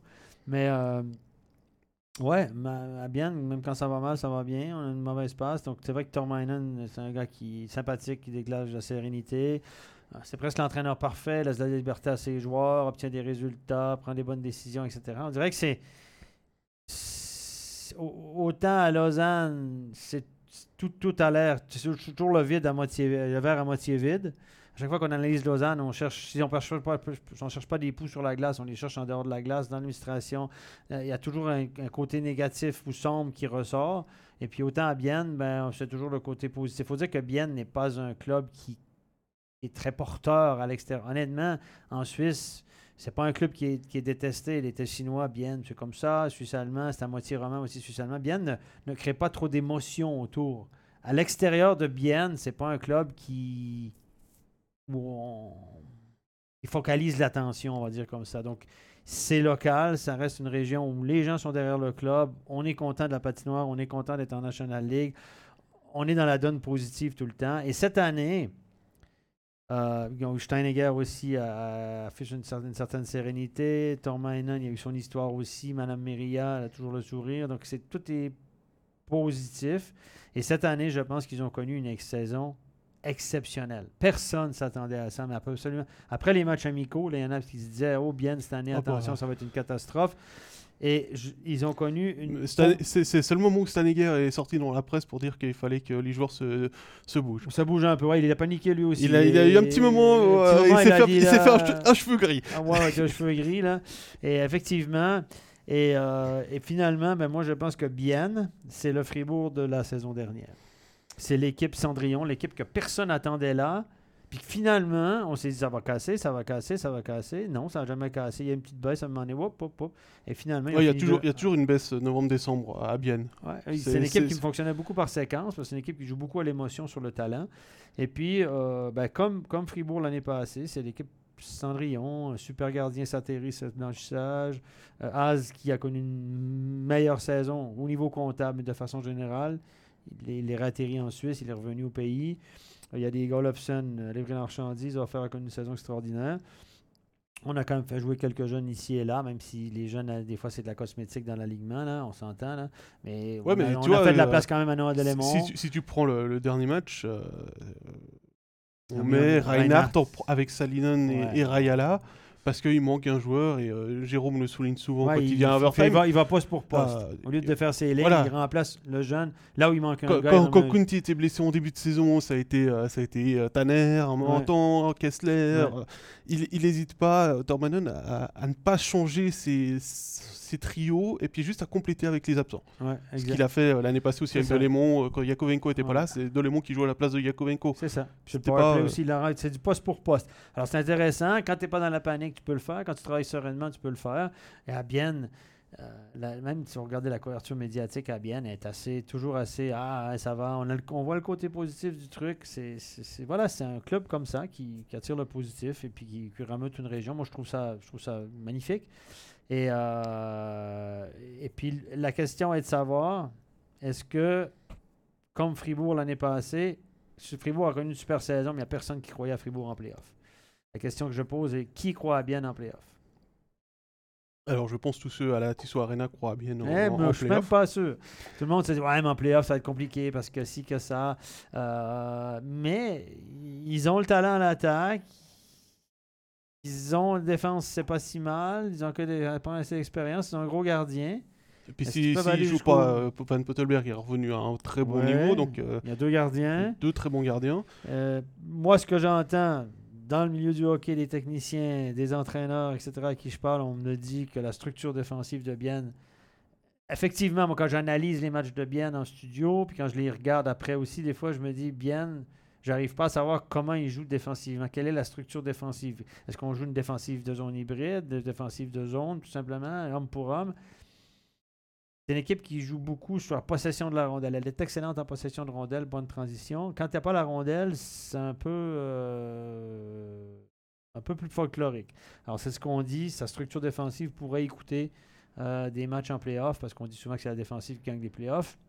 Vieux cliché. Euh, qui, aujourd'hui, sa main coupée, que Bien est un sérieux candidat au titre? Alors Kevin a donné son avis, dit bien n'a pas la réputation d'une équipe de playoff, ils ont l'occasion de prouver le contraire, mais je ne miserai pas mon salaire dessus. J'ai le même sentiment. Et, et tu parles à tout le monde, euh, même des Biennois. Voilà, bonne saison. Comme Fribourg l'année passée, personne n'aurait misé sur. ben, ils ont fait patate en. Ils ont été bons en quart, ils ont fait patate contre Zurich. euh, Oui, mais alors, contre Zurich, ils ont été à chaque fois, à part le match numéro 4, Ouais. ils étaient chaque fois à, à un rien, puisque c'était prolongation, et même une fois, ils ont marqué un but qui leur a été refusé. C'était- Logique, C'est c'est à euh, juste titre. à juste titre, hein, si à euh, Fribourg, voilà, on joue les victimes. mais- Mais, Ouais, euh, mais, voilà, euh, ça s'est joué, ça s'est joué sur trois matchs. euh, sur les trois premiers matchs, ils auraient pu aussi mener au score. Mais ils les ont perdus. Ils les ont perdus. Rendu là, ça se joue sur peu de choses. Et puis Zurich était quand même euh, sur le papier euh, et sur la glace la meilleure équipe. Il y avait pas, pour moi, il y avait- c'était proche, mais pas, pas vraiment. Pour moi. Même si Fribourg avait Je, je- je vois a, été, dire. a été remarquable toute la saison. Je vois ce que tu veux dire par rapport à, à ça, j'ai quand même l'impression que Bien est un petit peu plus mûr que le Fribourg de l'année passée. Parce qu'il y a aussi une plus grande stabilité. Ils ont vécu euh, les déceptions, notamment la, la demi-finale Ouais. contre Lugano il y a quelques années. Il y a, il y a des joueurs qui sont encore là. Euh, Peut-être que là, il y a un petit peu plus que, que Fribourg l'année passée, où Fribourg, ça faisait tellement longtemps qu'ils n'avaient pas gagné une série de playoffs que quand ils sont arrivés en demi-finale, ils avaient déjà réussi aussi la saison. Ils, avaient- ils avaient- ils étaient allés Ça, c'est un autre plus au-dessus. C'est que c'était normal de perdre contre Zurich, en fait. Non, alors j'irai pas jusque-là. Mais euh, t'as fait mieux que les années précédentes. Tu vois Ouais. ce que je veux dire? Oui, tout à fait. Euh, Tout à fait. On était dans la zone de et, puis, bonus. et, puis, et puis euh, bien l'année passée, euh, le quart de finale, euh, la frustration. Ils étaient à, à un but de, de mener 3-1, euh, d'éliminer Zurich là, quand, il, quand un match en, Oh, en prolongation là, de 1-0 ouais. avec Alain Paume dans les buts. à Zurich Ah, a eu de la réussite. ouais. Ah ouais, mais ça a changé complètement la série Ouais. et à partir de là, euh, Bien n'a plus vu le POC face à Zurich. donc, exact. Il y y a aussi peut-être cette petite frustration de l'année passée de dire, eh, on était, euh, je dire on n'était pas loin, mais, Mais ils sont dans la on, aurait pu, on aurait pu faire mieux. Je pense qu'ils ils vont entreprendre les, les, les playoffs de façon euh, ultra positive. Et là, on s'en va peut-être vers un bien Fribourg. Voilà, c'est ce que j'allais dire, un adversaire potentiel en quart de finale, Fribourg, Berne Moi, ou je- Cloton. Ça dépendra du résultat de la série entre Fribourg Moi, je pense et... que ça va être Fribourg. J'imagine que Fribourg va prendre Lugano, c'est mon avis, mais va battre Lugano. Mais, euh, On en par- on en parle après, quand- euh, plus en détail après. Soyons pro-romans, on espère ça. Ce serait sympa quand même. Ah oui, ce serait, ce Ouais. serait chouette d'avoir un, un Pour Bienne nous, Fribourg. je suis roman, évidemment. Soyons pro-romans. là, dans mon. Un peu de chauvinisme dans mon commentaire. Ce serait pas, ça serait pas mal un bien de Fribourg. Bon, Stéphane, Oui. Moi j'ai déjà donné mon avis pour le meilleur joueur avec Ouais. Sateri. Et toi Avec qui tu y vas? Ouais, je vais aller pour. ouais, ben, Az mériterait peut-être un- une mention, mais je vais la le donner à Fabio Offer pour l'ensemble de sa saison. Il a été. Il est, il est monté crescendo. Ça, c'est une bonne acquisition de Steinegger. Bon, il- on ne l'a pas eu gratuitement, hein, donc évidemment, ça n'a pas été. Euh, il l'avait payé cher au moment où il l'a engagé par rapport à ce qu'il avait fait, mais il a été bon parce qu'il a payé le prix De ce qu'il eu allait faire au lieu de ce qu'il avait fait. Donc, il a eu été visionnaire sur ce coup-là. Et euh, bon, évidemment, quand tu joues avec Az et Olofsson, ça a l'air un peu meilleur. Olofsson, je le mets pas Olofsson, mais il a livré la marchandise, mais je le mets pas parce que c'est ce à quoi on s'attendait. Az a été meilleur que l'année d'avant. Il a joué son rôle de Bon, en leader. même temps, il euh, a lui- en- lui-même a dit que l'année passée, c'était une mauvaise saison ah pour lui. C'était une catastrophe. Euh, catastrophe. C'était vraiment pas à, la hauteur des attentes, mais c'était beaucoup de pression pour lui quand il est revenu capitaine. Il revenait, bon, peu importe. On lui a donné les, clés de la, patinoire. Et, euh, et offert, je trouve qu'il a été, euh, malgré qu'il a baissé un petit peu en fin de saison, offert a été la bougie d'allumage à l'attaque euh, dans plusieurs matchs. Il a donné l'impulsion. Euh, ça fait plaisir à le voir jouer les rapides. Il a marqué des beaux buts. Alors, voilà. puis il a eu une séquence là euh, cet automne, euh, 12 points en 5 matchs ou un truc comme ça, Ouais, où il, il, il volait sur la Il y glace. a tout qui rentrait, des séquences comme ça. Donc, euh, moi, je lui donnais offert, mais euh, pas très loin devant Az, qui, qui mérite quand même. un Love, en défense, j'aime beaucoup Love. Je trouve que je l'ai trouvé un peu plus erratique cette saison. C'est un défenseur que j'aime beaucoup de façon générale, mais je l'ai Ah, trouvé sur certains matchs un peu. C'est un défenseur calme en fait. C'est ça. Il, il va pas faire de, montée offensive à la Radgabe. Ouais. Euh, et défensivement, rien à dire. Il est là où il doit C'est être. ça, exact. S'il doit jouer physique, il va aller jouer physique, mais Ouais. toujours, toujours dans la sécurité. Jamais, euh, jamais prendre de, risques C'est un inutiles. pilier, c'est un pilier en défense.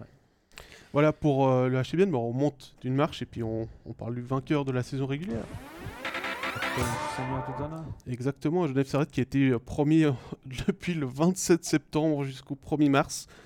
Et puis ensuite qui a repris euh, sur le Ouais. dernier match euh, sa couronne. C'est la première fois que Genève Servette termine en tête de la saison régulière en euh, National League. Superbe saison. Chapeau à eux. Superbe. Tout s'est aligné cette saison. Tout, tout. Il y a eu quelques creux Ouais. quand même. hein. Ouais. Tout n'a pas été non plus euh, tout rose euh, au, au bout du lac. Il y a pas mal de blessés ces derniers temps, ce dernier mois, avec Mayer, avec Rod. Il y a eu la longue blessure aussi de Vatanen. Ça a été un petit peu, un petit peu compliqué sur la fin de saison. Mm, mm. Il y a eu, comme le dit Didier, euh, cette série de défaites jusqu'au match contre Ajoie. Alors, on va- on va, je vais te lancer sur la question de, de Didier. Est-ce que ça te fait souci ou est-ce que les joueurs étaient sur la réserve sur la fin de saison? Un peu des deux. Je pense qu'il y en a qui se sont économisés, euh, moins bloqués de shoot, moins engagés, etc. Parce qu'il y a beaucoup de joueurs d'expérience dans cette équipe-là. Donc, qui dit joueur d'expérience dit gestion, de l'effort, etc. Puis il y a beaucoup de joueurs malins, intelligents, bon sens du jeu.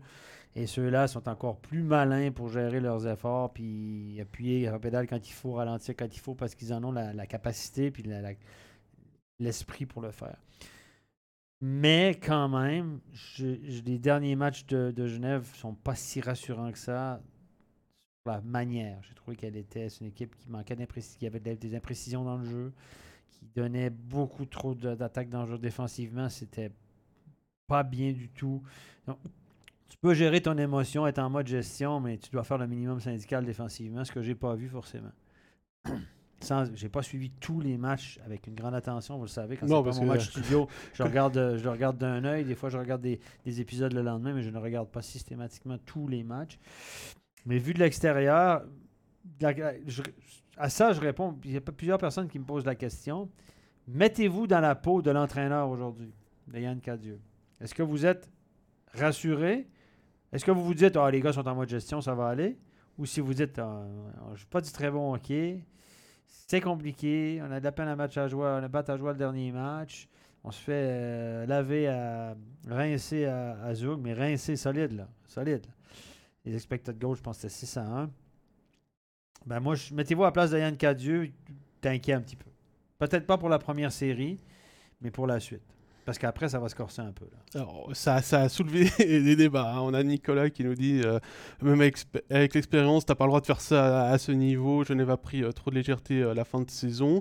Euh, Gaëtan qui euh, nous dit euh, qu'est-ce que vous pensez de la gestion du banc, euh, notamment le temps de jeu de Cadieux? Ça fait penser un petit peu à ce que son papa faisait à Fribourg à l'époque, Ouais, de les mettre les leaders tout le temps euh, sur la Ben glace. Oui, mais écoutez, il on reprochait ça plus ou moins à, à Patémon de, de rider sur ses étrangers. Ben, euh, je pense qu'il fait la même chose. hein. Dire, il se repose sur ses meilleurs joueurs euh, très rapidement parce qu'il veut gagner des matchs. Oubliez pas, je vais vous monter une parenthèse, que Yann Cadieux était en, négociation de contrat aussi. Donc, lui, son contrat était. Semble-t-il que c'était réglé. On m'a dit, j'ai une source. Alors, prenez-le comme vous voulez. Avec des pincettes donc, parce qu'il n'y a qu'une source, il faut source- toujours deux pour être sûr. euh, Voilà, j'ai pas cherché à comprendre parce que moi, mon business, je suis pas dans le business du scoop, je suis dans le business de l'analyse. Même si je sais pas mal de trucs, on me les dit aussi parce que je les répète pas. Mais on m'a dit que c'était réglé dans le cas de Casio, il avait prolongé pour deux ans. Sous réserve. Il aurait prolongé pour deux ans. Et la je la fait cette parenthèse-là parce que je trouve que quand tu tiens un entraîneur sur le qui-vive et tu ne lui donnes pas un contrat avant Noël, ce qui a été le cas visiblement de Yann Cadieux, tu peux lui dire oui, oui, on va te renouveler, t'inquiète pas, t'inquiète pas, t'inquiète pas. Mais le gars, il dit tant que c'est pas signé, puis t'as pas le montant au bout, puis tu ne rentres pas à la maison, puis tu montes à ta femme, c'est réglé. Ben, tu es sur le stress. Puis sur le stress, ça veut dire que tu veux gagner le prochain match. Tu veux montrer au GM, au président ou à la fondation que, regardez, je suis bon, je gagne des matchs. Ça amène du stress dans une équipe. Ça amène un inconfort qui fait que le gars, il va surtaxer ses meilleurs joueurs parce qu'il veut toujours gagner. Parce qu'il se dit, si j'accumule, si j'en perds trois, euh, le contrat qui est prêt au bureau, qui reste à signer, ben, ils vont le garder au bureau. Parce que c'est aussi bon que les derniers matchs que tu as joués ou tu as coaché souvent. Puis tout à coup, s'il y a une série négative qui s'installe, là, tout à coup, le président ou je ne sais pas qui dans l'organisation qui dit Ouais, mais là, ça va mal, tu sais, ça fonctionne comme ça, là, OK. Donc là, ce serait réglé pour lui, ce serait réglé. Et c'est tant mieux. Et c'est ce qui fait, puis qui explique peut-être qu'il a surtaxé certains joueurs en voulant montrer gagner, gagner, gagner, gagner. Ça, c'est le. Mettre de la pression, c'est bien, mais des fois, il y a le revers de la médaille aussi qui va avec. Il y avait une question sur les blessés, mais j'ai vu que de Elodie, euh, mais j'ai vu que Quentin a répondu en disant qu'il reviendrait le, le 14 mars. Il y a aussi ça, certainement que du côté des joueurs qui étaient blessés sur cette fin de saison, euh, on a peut-être dit à notamment Robert Mayer, hein, Prends euh, ton temps, mais prends ton temps, oui, reviens à C'est 100%, ça. prends pas de risques. C'est absolument Voilà. ça. T'as pas le choix. T'as pas le choix. Ça, c'est le luxe des équipes qui sont assurées d'être en playoff.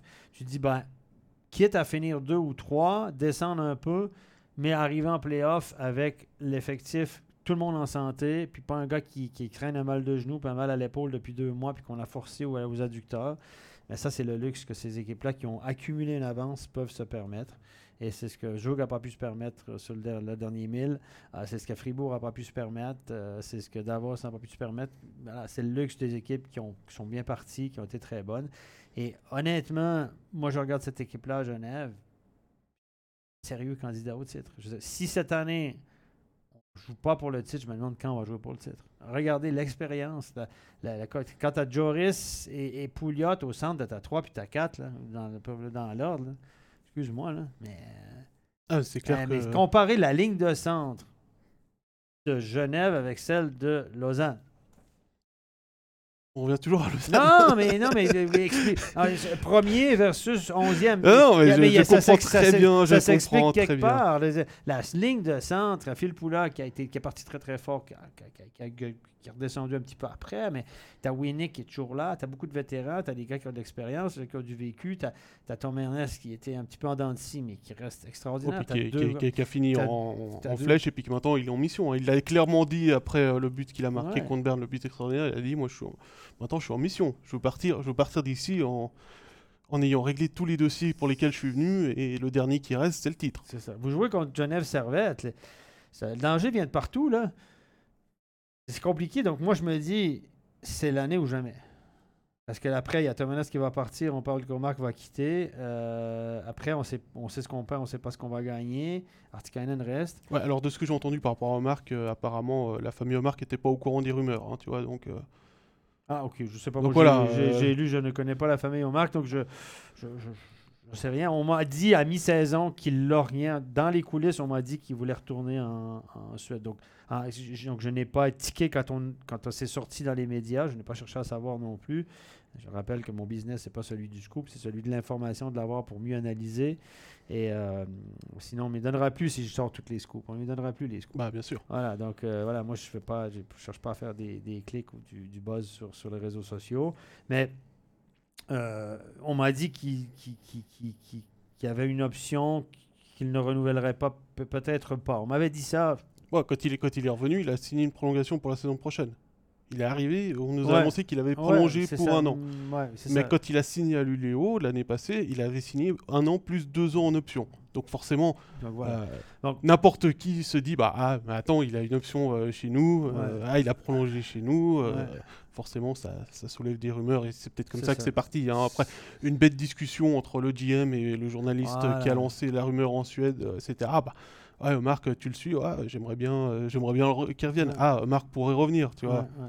Bon, Ah, écoutez, ouais. on sait que Gauchi a fait quelques voyages en Suède, semble-t-il. C'est pour ça que Cadieux aussi, la prolongation a tardé. C'est que il paraît que Gauchi longue sur un entraîneur suédois depuis quelques années déjà qu'il aimerait bien appâter pour venir. Et puis finalement, ça n'a pas joué. Voilà, ça, c'est des bruits de coulisses. Mais euh, toujours est-il que la fenêtre, elle est là, je pense, pour Genève. Et c'est le temps ou jamais. Euh, parce que les fenêtres, des fois, elles se referment rapidement. hein. Donc euh, là, ils ont une année, voire deux, parce qu'après Pouliot, ça va être sur le versant de la montagne. Tout le monde va, va commencer à vieillir un petit peu, le noyau va changer. Et tu- on a beau dire Bah, sur déjà le papier... l'année prochaine on- t'as plus Tom Ernest. C'est ça. Après ça, le gars, le pauvre gars qu'on dit remplaçant de Tom Ernest, il part, il peut... il peut- il peut- lui, il peut- ça peut être que négatif. Là. Personne ne va pouvoir remplacer vraiment Tom Ernest. En tout cas, attention, il, compl- peut, il, beaucoup de il a un œil, il a un œil sur la NHL aussi. Oui, non, parce que lui, il est, il, a- est allé en Amérique du Nord, mais il a jamais vraiment vu ça. ce qu'était la NHL. Donc, Je dis pas qu'il est pas bon, simplement c'est beaucoup de pression que de le comparer à Tom Ernest. Ah non, parce que là, c'est quand tu même. ne Tom remplaces pas. Tom Ernest. Voilà. Hein, c'est comme tu ne remplaces pas euh, les joueurs qui sont venus à Fribourg pour remplacer Di Domenico. Ils sont pas venus pour, ils sont venus pour Ouais. remplacer Di Domenico dans l'alignement au niveau du nombre, mais pas au niveau du jeu. Donc on peut pas comparer euh, Ouais. des pommes et des poires. C'est ça. Donc, Genève, moi je dis go. Euh, c'est l'année ou jamais. Et je dis, après, s'ils se retrouvent en finale, ils vont se retrouver peut-être en demi-finale contre Zug. Parce qu'on peut imaginer que, étant donné la position de Zug au classement, malheureusement, Genève devra peut-être se taper Zug en, Zug en demi? À Ah, voir. si on- si parlons, on- parlons- d- déjà quart de finale. chance. Déjà quart de finale, c'est euh, contre Berne, Cloton ou Lugano. Facile. Walk in the park. facile, facile, je l'annonce tout de suite, des couleurs en 5 matchs. Bon, Non, bah, mais euh, je vous pense- pouvez faire un clip, et puis si Genève se fait sortir en quart, vous le ressortez à Stéphane. Je ne vois pas, quand je regarde ces trois équipes-là, je ne vois pas comment Genève peut perdre, en- se faire battre quatre fois en deux semaines contre ces équipes-là. Je suis désolé, ces deux équipes, ces équipes-là, Claude- Lugano, c'est manque de profondeur. Tarcobello, Conley qui sont pas là, ils ne peuvent pas rivaliser avec Genève si tout va bien, puis si, les, tout, le Ah. monde est en santé. Lugano doit déjà Euh, battre Fribourg. Voilà, si c'est Lugano, euh, et puis après c'est. Euh, c'est Cloton. Ber- Berne, Berne, il y a tout un historique euh, négatif Ils sont euh, pas assez bons de Genève. défense pour faire face à l'attaque euh, de Genève pour moi. Dans le but, c'est Soso. Voilà. Et puis Cloton, j'en parle même pas. Ce serait une surprise de les Ouais. avoir en quart, mais ça c'est de la musique d'avenir, on en parle juste après.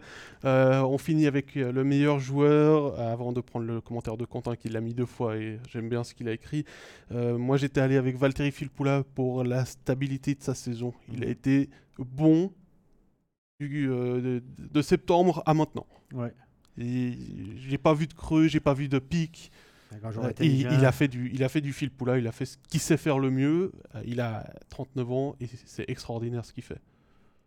Oui, tout à fait. Je, je, je, J'ai pris avant toi. Parce que tu l'as mis avant moi. Non, mais moi, je vais, moi, je vais quand même insister sur, euh, sur Winnick.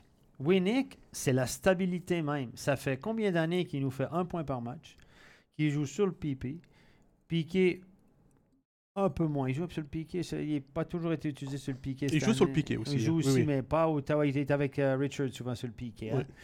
Et euh, 5 contre 5, il a joué en défense quand on a eu besoin de lui. C'est pas la première fois qu'il le faisait, mais c'est la première fois qu'il commençait des matchs en défense. C'est une sale gueule épouvantable. Il dérange tout le monde sur la glace. Ah, les arbitres l'aiment pas. Ah, les arbitres, Ils ont son numéro. Puis les adversaires non plus. Euh, il est comme ça aussi dans le vestiaire des fois. Il paraît qu'il est un petit peu agaçant, mais c'est un gars qui, qui est gros et les grands. Il va devant le but. Il dérange tout le monde. Mais on est tellement habitué qu'il soit bon qu'on n'en parle même plus. Alors, cette année, c'est un point par match. C'est plus 24. Je pense que c'est le premier des plus et moins dans la ligue ou dans les premiers. Euh, il est juste Yakov, il est derrière Yakov- Yakovenko. En Mais- tout cas, chez les attaquants. Voilà, je veux dire, à 5 contre 5, fait le job, le garçon. Peu importe avec qui il joue, fait le job. Moi, je Winnick, je tire mon chapeau devant ce gaillard. Puis c'est un vétéran aussi qui vieillit gentiment, mais il ne change pas. Et je pense que Winnick est, est- est un exemple de stabilité dans l'attaque genevoise depuis des années. Et c'est, je veux dire, si je compare son efficacité, par exemple, on marque, on marque, il, marque, il marque des buts, il est flashy, il fait la moitié de ses points sur le power play. C'est un spécialiste des situations arrêtées. Il est important pour cette équipe-là parce qu'il produit des buts, il fabrique des jeux. Il joue avec des bons joueurs aussi sur le power play. Bah, il joue si avec euh, Winnick, avec Phil Poula. Mais, mais c'est ça, mais je veux dire, mais si vous regardez. Si, le- si, le- si le- tu regardes, les deux qu'on a cités, ils sont sur le même le gars, il joue dans la meilleure équipe de la Ligue cette année, qui est la- une des meilleures équipes, sinon la meilleure à 5 contre 5, etc. Omar, il arrive à plus 3 ou plus 4 en fin d'année. Il a été longtemps dans les, dans les plus et moins. Vous allez me dire, Ah, plus et moins, ça veut rien dire. Excuse-moi, mais entre un plus 3 et un plus 24, il y a quand même une grosse différence. Une grosse, grosse différence à 5 contre 5. Ça veut dire qu'Omar, si tu le mets contre le meilleur bloc adverse, il va, te- il va t'en coûter parce que il va, il, il va pas arriver à. à- il va, il- si tu joues contre des joueurs qui sont bons offensivement, il va t'en coûter. Il faut que tu le mettes contre une 3 pour une 4 à 5 contre 5. Là, il va créer de l'attaque, il va aller chercher des points.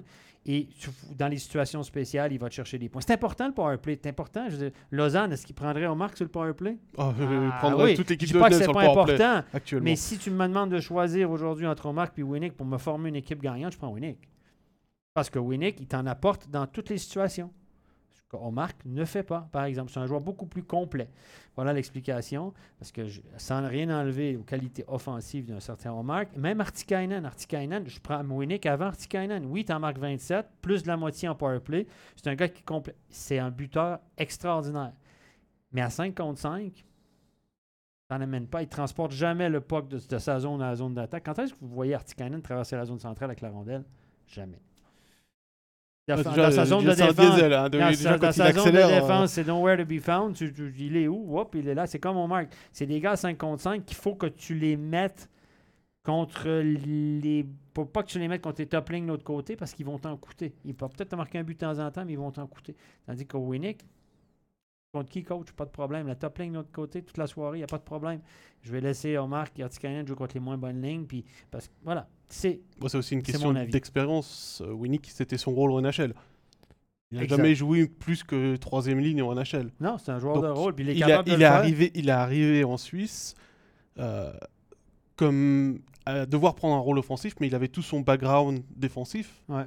Donc, mais quand Ça, il est ça, arrivé ça, s'oublie pas, c'est comme le vélo. Il a dit quand il est arrivé ici, il, a- il était obligé de rejouer offensivement comme il ne pas, pouvait pas le faire en NHL. Et puis il le fait fort bien. Il rend tout, il rend tout le monde autour de lui meilleur. Quand il joue, ça marche toujours. Tu le mets avec n'importe qui, ça marche. Donc le gars, il est constant. Puis il a plusieurs facettes à son jeu. Tandis que Deomar et Artikainen, ça, pour moi, c'est des spécialistes. C'est différent, mais tu en as besoin aussi. C'est ce qui fait que Genève a l'équipe qu'elle a. Ah, Nico est, Nicolas est d'accord avec toi. Et puis euh, le commentaire de Quentin, il disait passer outre Omar qui est Artikainen, mon MVP serait Phil Poula. C'est incroyable ce qu'il fait à 39 On est assez d'accord les moi. deux. Et puis dit mention spéciale à Vincent Praplan, qui est aussi cité par euh, Didier. Ah, excellente Mais saison pour Vincent Praplan. Vincent Praplan, c'est un excellent joueur de complément. S'il joue pas, s'il joue avec des, des- dans une équipe qui va pas bien comme à Berne ou qui joue pas avec une bonne équipe, il va pas leader le truc. Il va pas amener les autres à être meilleurs. Par contre, si tu le fais jouer avec des bons joueurs, parfait. Pas trop de pression défensivement. C'est un ailier, peut tricher un petit peu à l'attaque, a des bonnes mains, patine bien. Euh, les gars aiment ça jouer avec lui parce qu'il comprend la game. Quand il a joué, il a eu ses meilleures saisons avec l'automne, souvenez-vous, il jouait avec qui? Avec Dennis. Hollenstein, puis Tommy Santala, qui était peut-être le joueur de centre le plus complet de la ligue à ce moment-là. Ah, Gros, grand bonhomme. Je le joueur le plus comme- intelligent euh, Chiant comme la poisse avec les arbitres. C'est une sale gueule épouvantable avec les arbitres, mais Santala, je le prenais dans mon équipe n'importe comment. C'était un joueur de centre complet, responsable, qui dérangeait. Et Praplan en a profité. Donc, Praplan, le mets avec des bons joueurs, il va faire un bon joueur. Tu- Il va, il va être un excellent joueur de complément qui fonctionne un petit peu sa séquence. Mais Gauchi l'a signé. Parfait. Dans cette équipe-là, il fit très bien.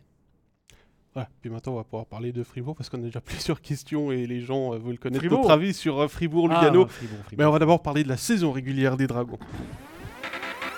finalement les Dragons qui terminent 7ème. Alors c'était un petit peu plus compliqué que l'année passée. hein. Il y a notamment eu la blessure de Reto Berra pendant 4 mois. Ça n'a pas aidé la cause de Christian Dubé, mais euh, c'est pas la seule équipe qui a été privée d'un joueur. euh, on vient de parler de George Nev, il y a eu Vatanen absent pendant la même durée. Donc, Puis, euh, puis, puis on bon, c'est pas, le- pas même rôle. puis on s'entend Connor Hughes a été très bon. Euh, il ne faut pas s'appuyer que sur les, sur les blessés parce que Fribourg est une équipe qui a eu. alors, certes, il y a eu la blessure de Berra, mais autrement, avec le moins de blessés, je dirais, cette saison, de ce qu'il me semble. On sait, mais. Christian, Christian est venu à l'interview chez nous et il dit il faut pas oublier qu'on a eu des blessés. Je, je, ne- Je sais que tu ne l'as pas- t'as que pas tu aimé que je dit. cette entrevue là? Non, euh, tes, yeux pour ceux qui ont regardé euh, disent tout. hein. Non, non, voilà, on est d'accord là-dessus. Excusez-moi, mais c'est juste, juste l'attitude, la, la façon de répondre est un petit peu. Je pense qu'il était agacé de- ouais. Il est tout le temps agacé quand on lui pose des questions embêtantes. Je veux dire, à un moment donné, ton équipe a pas fait. Tu as été top 6 toute l'année, ton équipe a pas fait le top 6. La réponse, c'est on est déçu, mais là, il faut aller de l'avant. OK, il faut, faut battre, puis après ça, on est en playoff quand Ouais. même. Il faut aller de l'avant. C'est pas la réponse. Ouais, mais bon, c'est normal. On a, Il y a, a a eu une petite, Non, il y a- il y a eu non, une petite c'est pas baisse de régime ces, Oui. derniers, ces, derniers, Non. ces, ces dernières semaines. Tandis que Zouk a été, a été dans- Exact. exactement dans, la pyramide Donc, oui, inverse. C'est c'est pas pour pas chercher De dans l'excuse que euh, ah mais c'est normal parce que Hughes était euh, on n'a pas eu Berra pendant un moment. Est-ce que si, si on se sert de ces arguments là à Fribourg, qu'est-ce que Berne peut dire? Qu'est-ce que Zouk peut dire? Ils ont perdu Hansen pendant 4 mois, ils n'avaient pas souri au début de saison, ils ont perdu Hoffman sur la fin non, de la saison. attendez, là, je veux dire, tout le monde à, à Batanen aussi à, à- on a joué avec cinq étrangers combien de temps à Genève? Quasiment euh, tout Bon. euh, octobre, décembre, novembre, Voilà. décembre. euh, À un moment donné, je veux dire, euh, il faut, faut, faut, faut juste constater les faits, puis pas euh, petit sourire, dire, ah, mais bon, c'est normal qu'on finisse 7 parce que. Écoute, t'as été top 6, t'es descendu à la fin, c'est pas, pas grand chose, on s'entend, on a une victoire près, c'est un détail, mais tu dois, tu dois dire, OK, oui, on est déçu, on, on vou- on voulait finir top 6, on n'a pas réussi, maintenant on va de l'avant, puis c'est terminé. Tu peux pas a- aborder cette entrevue de façon un peu. euh, voilà. Moi, j'en ai entendu parler. C'est drôle, cette entrevue-là, elle a fait beaucoup discuter dans le milieu. hein. M'ont mais je dit, pense, euh, que, je pense que Laurent qui faisait euh, l'interview, c'est aussi un petit peu senti mal c'est- après. euh, C'est ce côté. de pas comprendre pourquoi Dubé était aussi comme, était comme ça à l'interview. Ouais, un peu. euh, Mais bon. Alors oui, il y a aussi Gaëtan nous dit, mais- ouais, oubliez pas euh, Sorensen, mais Sorensen c'était en début de saison. C'est... Exact. Il a raté le début de saison. Oui, Sorensen, ça il a mis du temps à se mettre en route. Moi, je pense que le malheur dans le fait que Sorensen est mal parti, c'est qu'on a paniqué. Euh, que Sorensen a été blessé, c'est qu'on a paniqué puis on a été chercher un autre étranger. Puis là, on a se retrouvé à 7. Et puis là, là, ça a été la, la merde. Parce que là, là, tu dois choisir. De Sorensen, tu l'as signé pour 3, tu dois le rendre heureux. Rask est là pour une année, Kakonen est là pour une année. S'ils sont malheureux, c'est un moindre mal. Fait que là, Rask, tout à coup, il revient, lui, il a joué à NHL, il revient là, puis il se dit euh, Attends, euh, Pourquoi je joue pas je coach? suis en Suisse, puis je suis surnuméraire, moi. T'es sérieux, là? Et puis Kakonen, qui joue à NHL, qui jouait, qui revient, qui veut retourner, hein, je suis surnuméraire. Je pas assez bon jouer ici, moi, je coach, ouais. Puis là, t'as Delarose qui, qui est là, puis tu veux le rendre heureux parce que. Euh, puis Delarose, on s'entend qu'il n'a pas livré la marchandise au début offensivement. C'est bon sans la rondelle, mais euh, bon sans la rondelle, regardez, c'est plus et moins, en tout cas, peu importe. Mais euh, là, il, il s'est retrouvé avec une patate chaude. Finalement, il n'y a personne qui était vraiment heureux. Et, et ça a été une. Le malheur de Sorensen, c'est pas que Sorensen n'était pas là, c'est la gestion qui a été. des conséquences de, de ça. Puis je pense qu'on a paniqué un peu en allant chercher un étranger tout de suite. Christian a paniqué. Et puis ça y a causé un paquet de problèmes. Puis Kaukonen n'est pas heureux. Euh, Delarose tirait la gueule un temps. Même Sorensen, euh, on n'a pas vu ses dents souvent cette année, là, à part les matchs où il a marqué quelques buts. Euh, Rask n'a pas l'air spécialement heureux non plus. Donc après ça, ça te fait une gestion de vestiaire compliquée. T'as, t'as- t'as des gars comme, euh, euh, comme, comme euh, Motet qui a été un peu puni, qui connaît pas la saison, tout à coup un peu moins de rôle sur le power play. Euh, t'as, t'as- t'as des, des marchands, euh, prenait pas la même saison, renouvelle son contrat, ouais, un an, il voulait avoir plus, etc. Pas trop content. Chavaya, tu le renouvelles pas. Bikov, tu le fais attendre au dernier moment. Donc, tu as la clique romande qui est moyennement heureuse. On entend aussi que Julien avec Christian, les relations sont pas beau fixes. Après ça, tu as la clique d'étrangers qui se regardent puis qui se disent ben, hein, hein, il joue tout le temps, lui, il le mérite. Mais tu sais, dans le vestiaire, vestiaire, c'est comme ça. Gunderson Desharnais, il joue, nous. euh, Et Après- coach, pourquoi je joue pas? Mais c'est ça, puis t'as Vagno. Ben Vagno, lui, évidemment, c'est le gars qu'on n'entend pas parler. Donc, ça crée La blessure de Sorensen a créé un malaise dans le vestiaire, ce qu'on entend. Et ça a été une gestion compliquée. Puis après, il a changé toutes ses lignes. Euh, On a, Schmidt, c'est un joueur de centre, c'était presque son fils spirituel depuis des années. Sandro Schmidt, c'est ce qu'on dit dans le milieu. Mais Sandro Schmidt avait un développement intéressant. On lui a tout donné.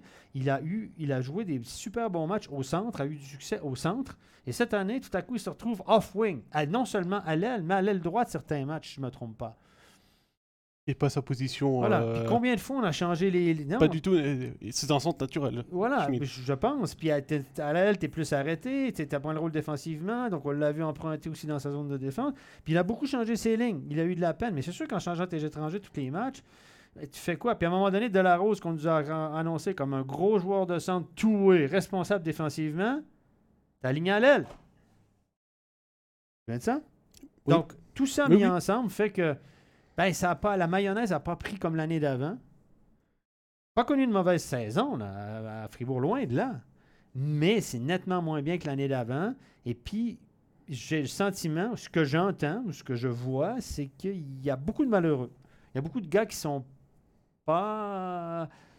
Ils n'arrivent pas avec la banane à l'entraînement le matin. Puis, euh, voilà. Puis ça fait, ben, ceci explique cela. Fait que ça rend la gestion. Puis il faut, faut vous mettre aussi que Christian Dubé, c'est sa troisième année comme coach. Il y a beaucoup de gars qui se l'ont tapé comme. Ils se l'ont tapé. Ils ont vécu avec lui comme directeur sportif, comme Euh, joueur- comme joué avec lui. Hein tu parlais de Euh, Schwanger et de Donc, on le connaît bien.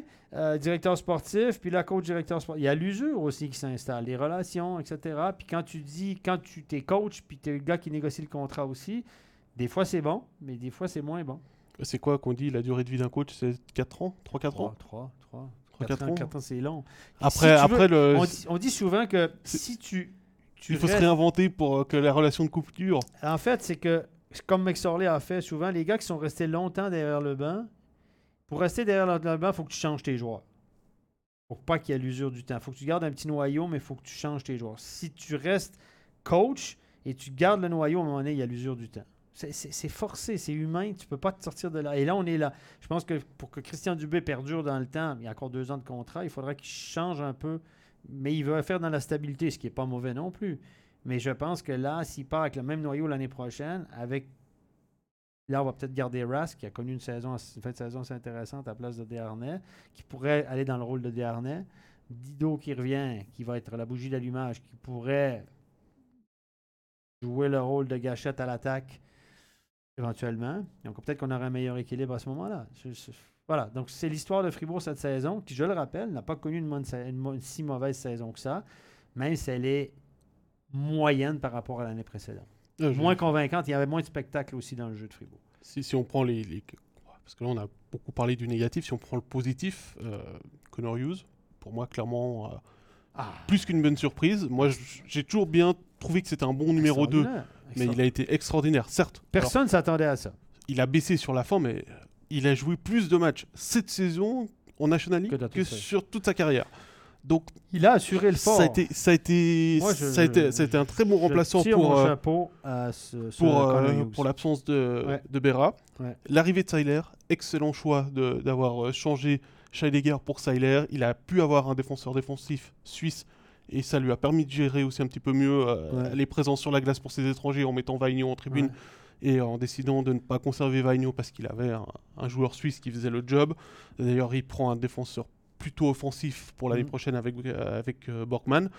Et puis le public, Sarah le, le dit dans le chat, le public qui a, été, qui a répondu présent, on est à 99% euh, Extraordinaire. pourcent de remplissage sur l'ensemble de la saison, c'est juste extraordinaire. On a créé, peu importe ce qui se passe sur la glace, l'équipe a été un peu moins bonne cette année. On a cumulé les défaites à la maison aussi. Hein, six, Ouais, six six défaites à la dernières, euh, six- ah, il y a eu la victoire contre Langnau Ouais. pour, euh, pour couper ça, mais il y a eu six défaites On consécutives a à la maison. moins de spectacles à la BCF Arena. Sans Dido, c'était moins.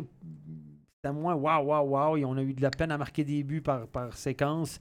Euh, je pense à Christophe Berchi qui marche par séquence. Je pense qu'il a 4 points ou 5 points dans ses 15 derniers matchs, alors qu'il a fait 10 matchs, 13 points. Donc c'est un gars qui fonctionne par séquence. C'est pas un gars, joueur très spectaculaire offensivement.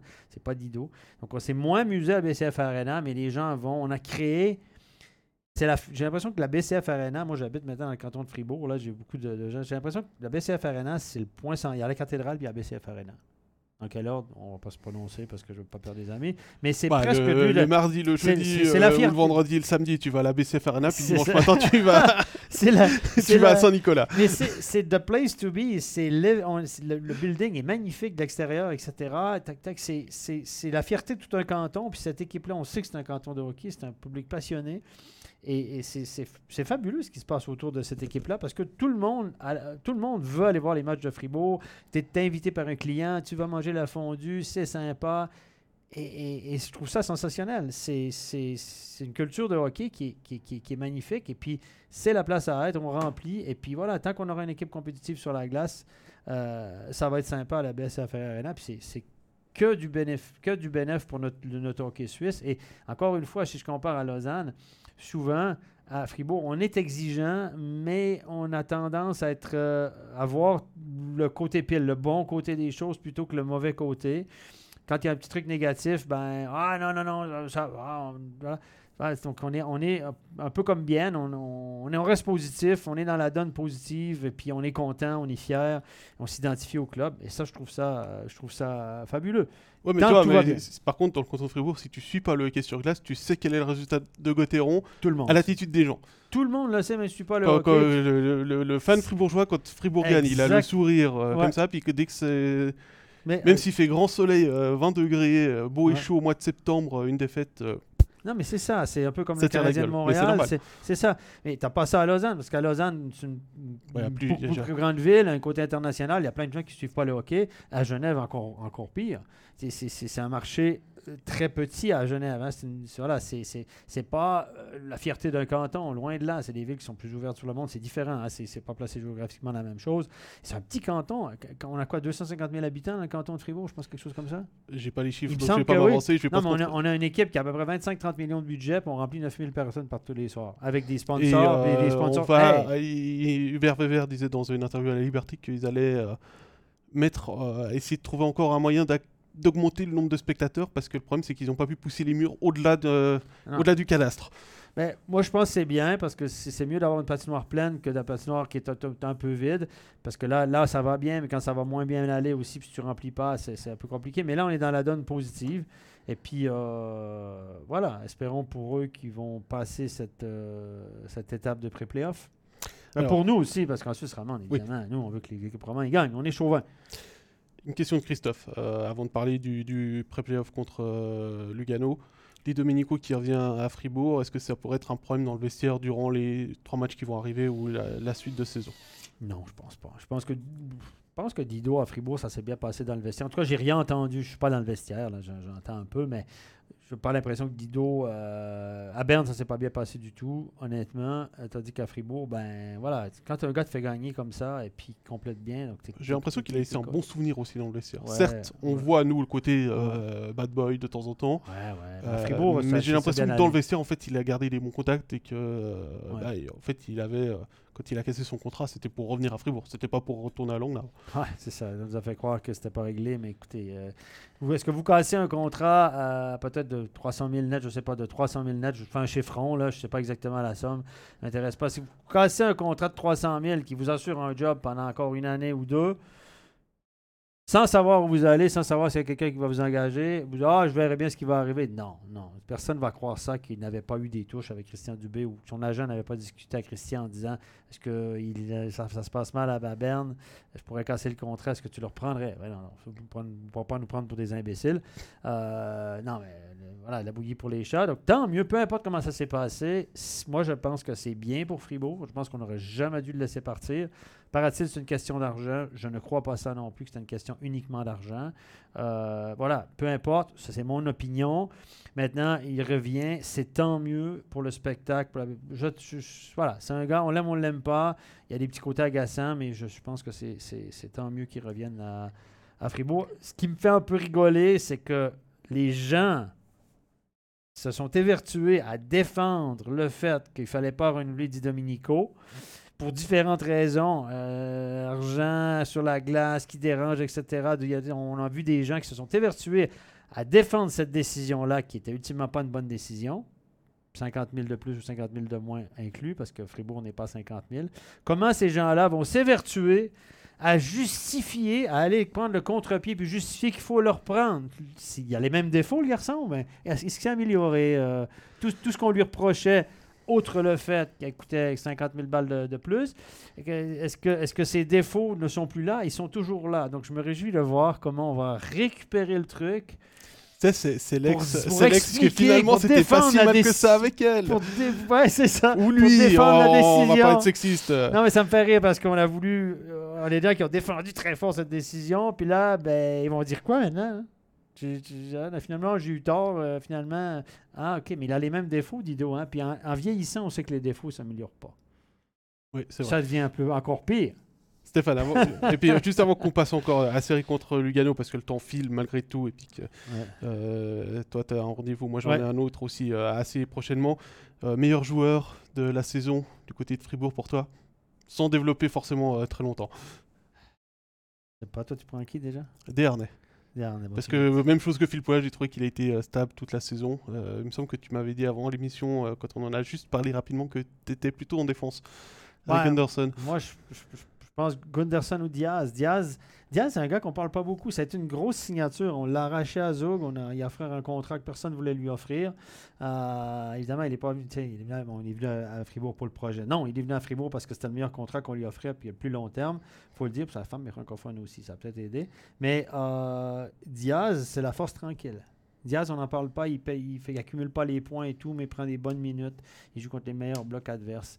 Il prend des bonnes décisions avec la rondelle. Il a l'expérience. J'hésite entre Diaz et Gunderson. Gunderson, c'est la force tranquille aussi. C'est un super athlète. Euh, c'est un pilier dans le vestiaire pour Christian Dubé parce qu'on dit que la communication de Christian Dubé dans le vestiaire passe par deux hommes, David Dernay qui sera plus là et Gunderson actuellement. Et euh, voilà, je, allez, je vais, dire Diaz puis mention honorable à Gunderson qui est un athlète qui fait dans la stabilité, qui, qui répond toujours présent. Ses petites lacunes défensives m'agacent un petit peu. Mais on sait qu'il est comme ça. C'est un spécialiste. C'est un gars qui a une première passe extraordinaire. En possession de rondelle, c'est un excellent joueur de hockey. Pre-playoff maintenant. Fribourg-Lugano, les Tessinois qui sont euh, qui ont tremblé jusqu'au bout. Ils menaient 5 à, 5 à 1 contre euh, Bienne. Bienne est revenu à la 60e minute. Euh, euh, Bienne qui joue sans Van Pottelberg pour essayer d'aller jouer la première place. Ça se joue à un point pour euh, Lugano. Le match nul, finalement, il est qualifié en pré-playoff. Ouais. Mais ça, c'est pas une bonne nouvelle pour euh, Fribourg. Moi, je pense que Fribourg aurait préféré Cloton. Je pense aussi. Euh, ma prédiction? Allez, vas-y. Moi, je pense que Fribourg va gagner. je pense aussi que Fribourg va gagner. Parce que globalement, une meilleure, meilleure équipe. équipe. ouais. Euh, plus, pas, tu, parlais de, de l'absence d'Arcobello, de Connolly euh, du côté de, de Lugano. En plus, c'était une saison compliquée du côté euh, Ouais. du bas du Tessin. Euh, mais je pense que ça, pour moi, c'est une série qui peut aller en 3. Ah oui, oui, oui, oui, oui, oui. Je Clairement, pense pas clairement, que Lugano. je vois pas, je vois pas la série aller en 2. Bah après, voilà, c'est le problème du, du pré-playoff. C'est court, tu perds le premier match. Euh, surtout quand tu es Ouais. l'équipe qui a l'avantage de la glace. Ouais. Quand tu vas jouer le deuxième match, et c'est pas Genève l'année passée qui va dire le contraire, tu arrives et tu as le public qui est chaud bouillant Mhm. dans, le, dans, le, dans la patinoire et, euh, et tu joues euh, contre les 5 joueurs plus tout le public derrière qui pousse à fond. C'est clair. Donc je- voilà, je c'est que- peut-être le, le seul point que voilà, Fribourg doit réussir son premier match. Ouais. Et puis là, l'effet BCF Arena, si elle existe, ben là, il faudrait qu'elle revienne parce qu'on a cumulé les défaites à la maison, à part le dernier match qui était, j'entends ça, c'était de la liquidation. Ouais, gagner. B. On s'entend que ne même pas pas tenir compte de, ce- de ce match-là. Pour moi, les deux derniers de Fribourg, là, c'est- c'était du remplissage. Euh, on ne peut pas construire sur ça. Je pense que Christian Dubé ne va pas ressortir des clips de ces matchs-là pour dire regardez comment on est bon, les gars, des clips de motivation. Pas du tout. Il va Euh, peut-être dire juste à Sorensen continue à marquer des buts. Ouais, voilà. Mais il faudrait que l'effet BCF Arena revienne. Que, que, que ce- il y a deux ans, l'effet BCF Arena était là. On a perdu que deux ou trois matchs à la maison sur les 25. 4. Quatre. 4 sur ça, c'est 25. une question du quiz. Tu Oui, c'est pour ça que je- Tu m'emmerdes avec tes questions du quiz avec ça d'ailleurs. Mais il n'a pas perdu beaucoup. On s'entend, il avait, voilà, c'était un fort, c'était, un- c'était une, une- une forteresse imprenable. Cette année, c'est un peu différent. Et je me suis posé, pensé, juste une parenthèse, je me suis pensé sur la question effet BCF Arena. Je me suis, j'ai regardé que Fribourg cette année, c'est l'équipe la moins pénalisée de la Ligue en termes de, de pénalités infligées, pénalités mineures. Donc tu as regardé ce que c'était à domicile et à l'extérieur? Je me suis penché, j'ai dit que Fribourg est l'équipe la moins pénalisée. Si vous tournez ça plus positivement, vous dites que c'est les plus disciplinés. Si vous tournez ça dans l'autre côté, Vous dites, ben, les arbitres, euh, ils sont peut-être cléments avec Fribourg. Je n'irai pas là-dedans, c'est pas un consensus, etc. Je vous dirais simplement que Fribourg est nettement, c'est l'équipe qui a eu presque, la deuxième équipe qui a eu plus de power play, puis c'est celle qui a eu le moins de piqué. OK. Et je me suis penché sur un peu les statistiques. Je me suis dit, est-ce que tout à coup, la, BCF Arena serait venue l'ancienne Bern Arena où les arbitres n'ont pas envie de siffler contre l'équipe euh, à domicile. La foule, la pression du public, la patinoire pleine, même si ce n'est pas 17 000 comme à Berne, est-ce qu'il y a un effet sur l'arbitrage? Et j'ai posé la question. C'est pas clair dans les statistiques. Donc, est-ce qu'il y a cet effet pour les arbitres, intimidant pour les arbitres, qui fait que le bras lève un petit peu plus, une fois de plus par match pour une équipe? Voilà? J'ai posé la question aux arbitres qui ont vécu les deux, les années où Berne était, je dirais, très, très souvent favorisé à la maison, parce qu'ils avaient aussi une bonne équipe, etc. Mais Sean Simpson disait à l'époque, il y a le 5-on-3 syndrome, le syndrome du 5 contre 3 à Berne. C'est que toutes les équipes qui coachaient contre Berne, quand ils allaient jouer à Berne, entraînaient leur 3 contre 5 la veille du match parce qu'à un moment donné, on va se retrouver à 3 contre 5 dans le match. Statistiquement, Sean Simpson, quand il était avec l'équipe nationale, nous avait montré la preuve de ça. Bon, peu importe. Je me suis dit, est-ce qu'il y a l'effet BCF Arena? Est-ce que les arbitres sont intimidés? J'ai posé la question aux arbitres avec qui j'ai des contacts réguliers et m'ont dit, est-ce que, dit, est-ce que vous avez, avec l'inclinaison, qu'on a gardé l'ancienne inclinaison, est-ce que vous avez l'impression que vous avez le public sur le dos et que c'est intimidant de siffler à Fribourg? Ils m'ont tous répondu non. Que c'était pas, pour eux, il n'y avait pas, la pression du public n'était pas si importante au point peut-être que de temps en temps, c'est humain, etc. Donc, euh, non, il n'y a pas cette. Mais Fribourg reste une équipe. Alors, je, vais le donner positivement. Au lieu de dire l'équipe avec laquelle les arbitres sont cléments, je veux dire l'équipe qui est la plus disciplinée. Je vais tourner ça positivement. C'est une équipe qui est disciplinée, qui a pris très peu de pénalités cette année et loin derrière. Hein, de la moyenne, ils sont loin. Oui, il y a Zouk qui, est proche, euh, mais c'est les deux équipes qui sont vraiment très loin de la moyenne, comme tu dis. Il ne faut pas prendre les minutes de pénalité parce que les 5 plus 20, ça donne 25. il faut, prendre les nombres de fois 2 minutes, le nombre de fois 5 minutes. Et, euh, et ça, c'est un point positif peut-être à prendre pour Fribourg, à prendre en compte dans, dans, une série, la, la, discipline.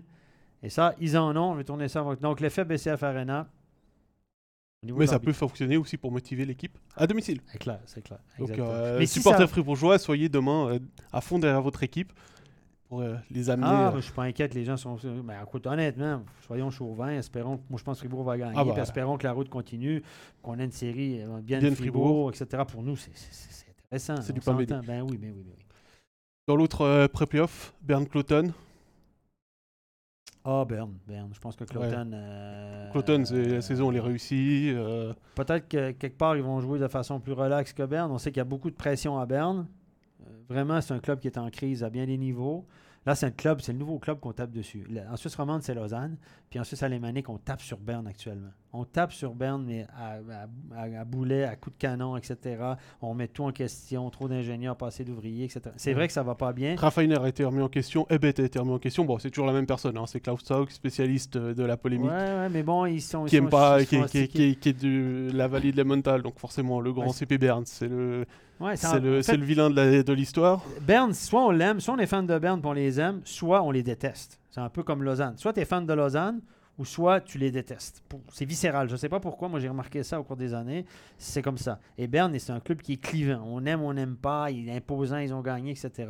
Et moi, je peux vous dire de source sûre que Marc Loutier est descendu dans le vestiaire récemment pour donner une comme à l'époque, quand à l'époque, euh, engueuler les joueurs qui ont mis les pendules à l'heure. Donc on est un, un club qui est en crise actuellement, sur lequel on tire, et je pense qu'il y a quand même de la pression.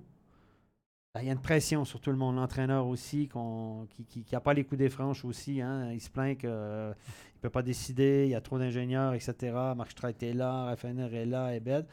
Et euh, est-ce qu'ils vont craquer sous la pression ou au contraire, comme ils ont fait dans le dernier match avec un Di Dominico en tête, ils vont réagir? Je pense que cette équipe-là est nettement meilleure que celle de Cloton sur le papier. Mais est-ce que le fait qu'ils ont beaucoup de pression et Cloton pas du tout va être, va être un facteur? À voir sur la glace. C'est intéressant, hein, quand même. Dès demain, voir comment les, équipes jouent. Ça me permet de vous donner le programme demain, les pré-playoffs, euh, les matchs commencent à 20h, euh, le studio euh, sera sur MySport 1 et sur Léman Bleu, ce sera Bernd Clouton d'ailleurs. Je suis là pour commenter, ouais. Et jeudi, bah, tu iras à Lugano, puisque ce sera le match, même chose, 19h30 sur MySport 1 et Léman Bleu. ce sera Lugano-Fribourg et le match numéro 3, 19h30. Mais cette fois-ci, ce sera, tu seras en studio parce que c'est nous qui ferons le studio euh, à 19h30 s'il y a un match. Prochain overtime lundi 13 mars. Ouais. Pour parler des quarts de finale Ah, de playoff et des prédictions. play-outs. Oh, Cette fois-ci, on ira des, des- des prédictions. Je vous rappelle également que vous pouvez euh, nous donner dans les commentaires de Genève en 4, moi je dis. tu, donneras tes prédictions plus tard. Euh, je vous rappelle que dans les commentaires de cette vidéo, vous pouvez également voter pour votre MVP de la saison régulière ainsi que le MVP suisse, que ce soit sur Facebook ou sur YouTube. On vous postera également euh, euh, quelque chose sur Twitter et Instagram. Vous avez jusqu'à demain, mardi 15h pour voter. Et puis, on est au terme de cette émission. Alors d'abord, merci Stéphane. Merci à vous dans les commentaires euh, pour euh, tout ce que vous avez écrit, pour les débats que vous avez eu entre vous. J'ai vu que c'était assez euh, calme. Dans quelques instants sur Facebook, sur YouTube, la rediffusion vidéo, euh, Spotify, SoundCloud, Apple Podcast pour la version audio. N'oubliez pas Instagram, Twitter également pour suivre tout ce qu'on vous poste. Et puis si cet épisode vous a plu, n'hésitez pas à mettre un pouce bleu et à, à partager. On vous souhaite une excellente semaine, des très bons pré-playoffs pour ceux qui Ouais. suivent des équipes Ah, en c'est le money time, money time. Et puis Hein? à la semaine prochaine. Allez, ciao. Ciao.